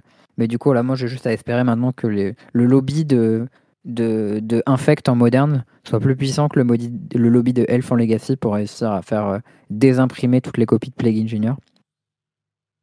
Euh, c'est pas gagné, hein, vu qu'ils ont fait des all frame en Modern Horizon 2, c'est vraiment qu'ils doivent se dire waouh, c'est vraiment un beau design qu'on a fait, quelle belle carte. Montrons-la donc. euh, Montrons-la donc en, en, en all frame, quoi. Mais Encore plus belle. voilà, c'est ça, exactement. Ok. Euh, mais bon, ça c'est quelque chose qui. euh, Bon, c'est un petit tacle gratos, ça infecte. Franchement, c'est un deck de merde, donc c'est pas grave. Voilà. Je sais pas. Enfin, moi, je sais quand je suis arrivé, euh, quand j'ai commencé à jouer en moderne, en fait, c'était le meilleur deck en moderne et c'était vraiment un deck plutôt stylé à l'époque. Il y avait mais Prog, après, il y avait Prog juste- à l'époque. Propre, c'était vraiment une carte de con, par contre, mais Oui. C'est- craqué comme carte. c'est ça qui faisait que le deck était pété, probablement. Euh, Il y a aussi un petit truc qui était assez mignon. Euh, c'est un clin d'œil, en fait, avec un, un personnage qui, qui est un peu récurrent sur des cartes euh, Magic. On l'appelle Leverato. C'est vrai qu'il ressemble beaucoup à l'Everato. Et, Ah, je vois euh, tout à fait. Il y en a un nouveau qui est sorti? Ouais. Ouais. Flame Blitz. C'est un, mec Euh. qui a une, une barbe et, un- et une coupe de cheveux euh, un peu genre de hipster, tu vois. Legit, c'est la gueule à Leverato. hein. Il ressemble vraiment à Leverato. Et il y a une carte qui s'appelle Flame Blitz qui est sortie où il y a encore ce mec-là. Et je sais pas si c'est l'artiste qui est toujours le même ou juste des gens qui trouvent que ce personnage est cool et qui le réutilisent à chaque fois. Non, mais ça se Mais en trouve, fait, à chaque fois, il- de lore caché. Genre, c'est un Ouais. planeswalker qu'on connaît pas encore, tu vois, et il lui arrive des merdes. Parce que Flame Blitz, c'est un truc qui inflige des dégâts qu'au planeswalker. Et lui, il se fait Ah. cibler par ça. Donc, à mon avis, c'est À un avis, de c'est un Planeswalker qui, qui, un- qu'on verra plus tard, qui sera introduit plus tard. Voilà. C'est vraiment le personnage, euh, Ok, c'est bah, c'est vraiment le cool. personnage qui, euh, qui, qui prend tarif où il lui arrive toujours des, des trucs bizarres, quoi. Et en tout cas, il est toujours sapé pareil et tout. Enfin, genre, c'est vraiment lui, c'est sûr, il n'y a pas de souci, quoi. Vous pourrez regarder le. À, à Pandaman. Le lien sera dans la description. Euh, un peu d'histoire, sinon. Euh, pour vous, j'ai retrouvé une carte, une playtest carte euh, à l'époque où il n'y avait même pas encore des arts et tout, et vaguement le texte sur les cartes. Saviez-vous que à l'origine, Ancestral Recall était une carte verte, s'appelait Airflore, et pour deux mana dont un vert, faisait piocher trois cartes. Donc voilà, pour tous les gros haters là qui disent ouais, le vert ça va pas piocher des cartes, machin, bah juste voilà, taisez-vous. Ça aurait dû, mais ce ne fut pas le cas. À noter aussi qu'il y a la vraie carte Earthlore qui a été euh, print après, qui a été euh, montrée juste sous ce tweet. Et qui est un enchantement de terrain tout pourri. qui n'a rien à voir, ouais. Vraiment qui pue la merde. Euh, qu'est-ce que t'en penses, Florian? Est-ce que tu es prêt à jouer vert maintenant? Bah, j'ai vécu Harmonize. déjà, c'était grandiose comme, comme effet, comme sentiment à ce moment-là, quand il y avait des Harmonize, il y avait à la fois Harmonize et à la fois un 1-4 qui est pour 3 de plus. Donc en, gros, pour 6, tu avais un 1-4 qui est de divination en arrivant au jeu. Et là, je jouais vert en limité. 6 mana pour ça, quoi. Tu piochais tellement.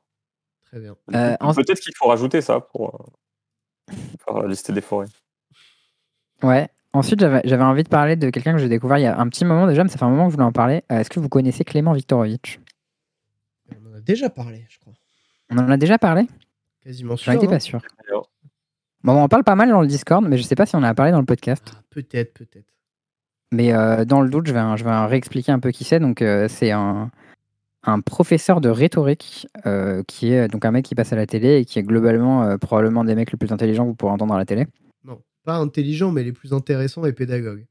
Bon, il est intelligent aussi, je pense. Ah, mais ça, Smart. En tout cas, euh, il est, euh, c'est très intéressant ce qu'il raconte de manière générale. Et en fait, il a une émission qui s'appelle Box avec les mots où il décrypte des discours euh, de beaucoup de, de politiques. Click, c'est la, la chaîne, non? Eh ben. Ok. Bah, c'est là-dessus qu'il fait. Il fait ses trucs avec Mouloud sur C'est ça. aussi. Exactement. Et, et du coup, il, souvent, il décrypte des, des discours politiques pour à faire comprendre aux gens quelles sont euh, les stratégies euh, des politiques employées, etc. Et euh, ça fait deux saisons qu'il a son émission. À la fin de la première saison, il avait fait un final où il avait, décortiqué le discours de, de Vegeta à la fin de Dragon Ball. et expliqué la différence entre quand Vegeta ils disent ouais aider aider Sangoku donner lui son pouvoir nan, et ça marche pas du tout et qu'après il y a Hercule Satan qui est tout pourri mais lui tout le monde le connaît et du coup quand il dit ouais aidez-le c'est vraiment important les gens le font et c'était un peu le décalage entre euh, l'efficacité des arguments et euh, la prestance de la personne qui parle, tu vois. Ça, c'était assez rigolo. Et là, il a fait un, final où euh, il parle de la rhétorique dans Naruto. Le discours de Gaara. C'est ça, le discours de Gaara qui, à un moment, devient, bon, spoiler alert, si vous n'avez pas regardé Naruto à ce moment-là, ben, genre, vous n'allez pas le regarder plus tard en vrai. il y a un moment où il y a euh, tous les pays qui s'allient pour, pour se battre contre l'Akatsuki et Gaara devient le chef des armées. Et du coup, à ce moment-là, il a genre 20 ans, un truc comme ça. Et du coup, il dit Ouais, ben voilà, je sais que je suis jeune et tout, mais euh, c'est important euh, qu'on s'allie contre l'ennemi commun parce qu'ils nous ont tous fumé un moment et maintenant on va les défoncer, quoi, en gros. Et il décortique tous les éléments de l'argument logique, l'argument de l'émotion et à la fin, l'humilité volontaire de oui, je suis jeune, mais j'ai besoin de vous pour m'aider, etc. Et euh, il fait des parallèles avec, euh, avec les discours politiques. Et euh, moi, je trouve ça stylé. Et du coup, là, je vous encourage à aller regarder, à regarder ce qu'il fait. Il y a une émission qu'il a faite sur Popcorn Time qui était très intéressante. Et je pense qu'elle est un peu plus importante parce que ça fait par rapport à un truc d'actualité qui est un, peu dangereux, peut-être sur les bords. C'est la vidéo de McFly et Carlito. Ouais, c'est ça. Il y a une vidéo de McFly et Carlito avec, avec notre très cher président Macron, mmh. connard. Et, euh, La gratuite. Ouais, toujours. Ils cherchent aussi. Bref, euh, donc euh, voilà. Et en fait, ils, ont fait une vidéo pour lui. Il devait faire 10 millions de vues. Ils les ont fait. Et a priori, il y a eu masse bot sur la vidéo avec des faux commentaires qui venaient de je sais pas où et tout. Bref. Sérieux, je savais même pas. Ah, si, si, il y a eu. Enfin, genre, c'est. C'est pas prouvé, tu vois, mais c'est suspicion très forte que il y a eu des paiements qui ont été faits pour, pour booster le référencement de la vidéo dans l'algorithme YouTube, tu vois, genre sale. Et bon, ils ont gagné leur pari, donc du coup, ils ont fait leur jeu qui était vrai ou faux avec, avec Macron, qui était évidemment complètement planifié. Et il, fait, il explique en fait, sans rentrer dans la vidéo en elle-même, il explique pourquoi est-ce que quand un politique s'associe à des personnalités qui sont des youtubeurs, des streamers, etc., que les gens apprécient, c'est dangereux parce qu'en fait, ça joue sur notre affect et mmh. que c'est là où on est le plus susceptible de se faire atteindre et de trouver des gens sympathiques. Et la conclusion de ça, c'était trouver quelqu'un sympathique en politique, c'est qu'il a gagné. Quoi. Voilà. En fait, il est, il est très fort pour expliquer comment les biais cognitifs peuvent nous atteindre, même lorsque on en est conscient. Et, et dire voilà, ça, c'est, ça marche pour telle raison, parce que ça affecte la affect de telle manière. Cette stratégie-là, il dit telle chose très précisément parce que c'est pas trop ceci et c'est suffisamment cela, etc. Et c'est ça que je trouve vraiment intéressant dans, dans, son discours de manière générale. Et, et bon, je te rejoins à peu près sur ce que. Enfin. Sur le connard? Non, mais genre, c'est de la. Enfin. c'est de, la, de la politique, c'est de la communication, etc. Moi, je leur en veux pas eux de l'avoir fait parce que je pense que ben, si j'avais l'occasion de faire une, une vidéo avec le président de la République, je saurais que j'aurais des millions de vues et que ce serait ultime pour moi. Donc, j'aurais probablement fait. Que le président le fasse lui, ben, il n'a pas à le faire, mais en même temps, euh, pour euh, sa campagne personnelle, c'est aussi ultime pour en termes de communication. Donc, euh, pour le coup, c'est assez incroyable que qu'on ait quelqu'un de si haut placé qui casse un peu les codes, quoi. Et, c'est ce qui, c'est ce qu'ils sont mis en avant. Et pour le coup, enfin, il me semble que ça a plutôt bien marché leur histoire. Ah, en termes de communication, je pense que chez les jeunes, ça a bien marché, et chez les boomers, c'est un peu qu'est-ce qu'il fait avec les oeufs, quoi, en gros. Hmm. Possible. Parce que les deux cas, tu regardes. Ouais, bah parce que non, mais il y a les, les, les vieux, ils sont aussi au courant que lui va faire des vidéos avec les oeufs et genre euh, c'est un président, c'est censé être sérieux, blablabla. Euh. et eux, voilà, c'est c'est les guignols quoi, ils sont pas là pour. Enfin. Mais ouais, il, faisait aussi le parallèle avec le fait que par exemple, euh, Jacques Chirac était très sympathique, entre autres parce que au guignol de l'info, t'avais la marionnette sympathique de Jacques Chirac, là, qui faisait que ça jouait sur ton affect, qui faisait qu'au final tu l'aimais un peu plus que euh, un autre politique, entre autres, parce que euh, il y avait régulièrement cette image du mec sympathique qui t'était proposé à toi, et même si c'est satirique, ça joue aussi dans ton émotionnel inconsciemment. Ok. Voilà. Est-ce que tu avais autre chose? Un petit dernier truc sur Frost Giant, je crois? Toute dernière petite info, j'en ai déjà parlé plusieurs fois de, Frost Giant. J'ai également parlé de Dreamhaven. Euh, là, il y, a, euh, une annonce euh, récemment d'un partenariat entre Frost Giant et Dreamhaven qui sont en gros tous les anciens de chez Blizzard qui bossaient dans le RTS. Un jour chez Blizzard, on leur a dit non, mais non, le RTS c'est fini, ciao. Et ils ont dit ok, ben ciao. Et du coup, ils sont partis. il y en a qui sont partis chez Dreamhaven, il y en a qui sont partis chez Frost Giant. là, ils ont annoncé un partenariat pour pour, sur le, le moteur Unreal Engine 5 euh, qui est donc un, moteur physique euh, sur lequel ils pourront faire euh, bosser du jeu stratégie. Donc c'est assez énorme pour le monde du jeu stratégie. Ça veut vraiment dire qu'on va avoir quelque chose de ouf et que les gens bossent ensemble pour qu'on ait quelque chose de trop bien. Donc même si ça arrive dans, dans 3 ans ou dans 5 ans, ben, moi je suis super hypé et je pense que c'est une super bonne nouvelle pour le monde du jeu stratégique qui a vraiment pu mourir à un moment. Et il y a des gens qui sont là pour le soutenir et ça c'est ouf. Ok. Bah, c'est ton truc, toi, Florian, jeu stratégie ou pas trop? Enfin, RTS, quoi. Euh, le, temps réel, non. J'ai beaucoup de mal. Euh, j'ai beaucoup de mal. Je préfère vraiment le, tour par tour. Euh, je crois qu'à un moment, t'en parlais ou t'en avais fait en stream de Advance Wars. Advance Wars, j'adore. C'est voilà, c'est plutôt ma cam. J'en ai, ai récupéré un récemment sur, sur Steam aussi dans le même genre. C'est plutôt ça. J'aime bien planifier, plutôt le tour par tour, prendre mon temps. les deux même comme euh, les, les, Battlegrounds, les TFT, euh, euh, je me sens parfois. Enfin, je, suis assez frustré de savoir que les décisions que j'ai prises sont pas optimales et ou qu'elles auraient pu être améliorées. Ouais, je comprends. Mais quand tu es un, tour par tour, du coup, il y a forcément en temps réel, il y a, y a, ce côté. t'as pas le choix. Ouais, t'as pas le choix. Il y a un moment, il faut bouger, quoi. Et et moi, moi, je trouve ça assez cool aussi, le côté un peu exécution, le côté. En fait, dans la qualité de ta décision, il y a aussi le temps que tu prends à la prendre. Et il y a un peu l'exécution. Ça dynamise en tout cas euh, l'exécution du jeu. Et pour, pour ça, mm. c'est quand même bénéfique. Quoi. Ouais. Euh, un dernier petit truc avant de, avant de conclure. Il est possible que dans les prochains jours, on vous parle d'un jeu. Voilà, c'est tout. Ah oui, c'est vrai. on, on vous dit rien de plus, mais c'est possible. Voilà. Ah, la grosse annonce. Annonce d'une annonce. Eh, ciao, Ouais. les gars. Ouais, mais du coup, tu sais, j'ai j'ai joué un petit peu avant d'aller manger tout à l'heure. Et franchement, c'était bien. Ah ouais, moi j'ai pas du encore coup, joué, euh, moi, je te conseille d'essayer. Je pense que tu vas bien kiffer. Mais voilà. je, pense, je pense que c'est mon genre. ouais. Euh, bon, et ben, euh, Florian, merci, euh, merci au membre le plus éminent du comité euh, Duel Commander euh, d'être euh, avec. euh, Il avec dit ça, on nous. connaît même pas les autres. Je- euh, tout est disponible sur. euh, je ne l'ai pas mentionné, tout est disponible sur le site euh, euh, mtgdc.info, que vous mettrez probablement euh, en lien. Je, Euh, site d'ailleurs. Voilà. Il Oui, pas est mal. tout récent aussi. Bah, c'est d'ailleurs un des éléments qu'on a essayé de, de mettre en, en avant, mettre en exergue cette année. Euh, Il y a quelques infos, il y a, il y a les gens qui s'en occupent, euh, il y a les bannistes, les machins, les infos. Ça nous sert un petit peu de communication. C'est pas parfait, mais on essaye d'améliorer euh, tout doucement euh, ce truc-là. Et du coup, si vous êtes intéressé, ben, allez euh, y jeter un œil. Et puis, si vous avez d'autres questions, ben, n'hésitez pas à me contacter en privé ou à contacter le futur gagnant du Zap Palesso, qui est l'un des deux casteurs qui est en train de présenter cette émission. tu, es, tu es beaucoup trop euh, gentil avec nous. Bon, et ben, euh, merci tout le monde. Et euh, puis, c'était le 87e épisode des Podcasters Mages. Et euh, n'oubliez pas, pour cette semaine, euh, Apes Strong Together. Ah non, Together Strong. Se trompe. Des bisous. Allez, les vidéos, bye.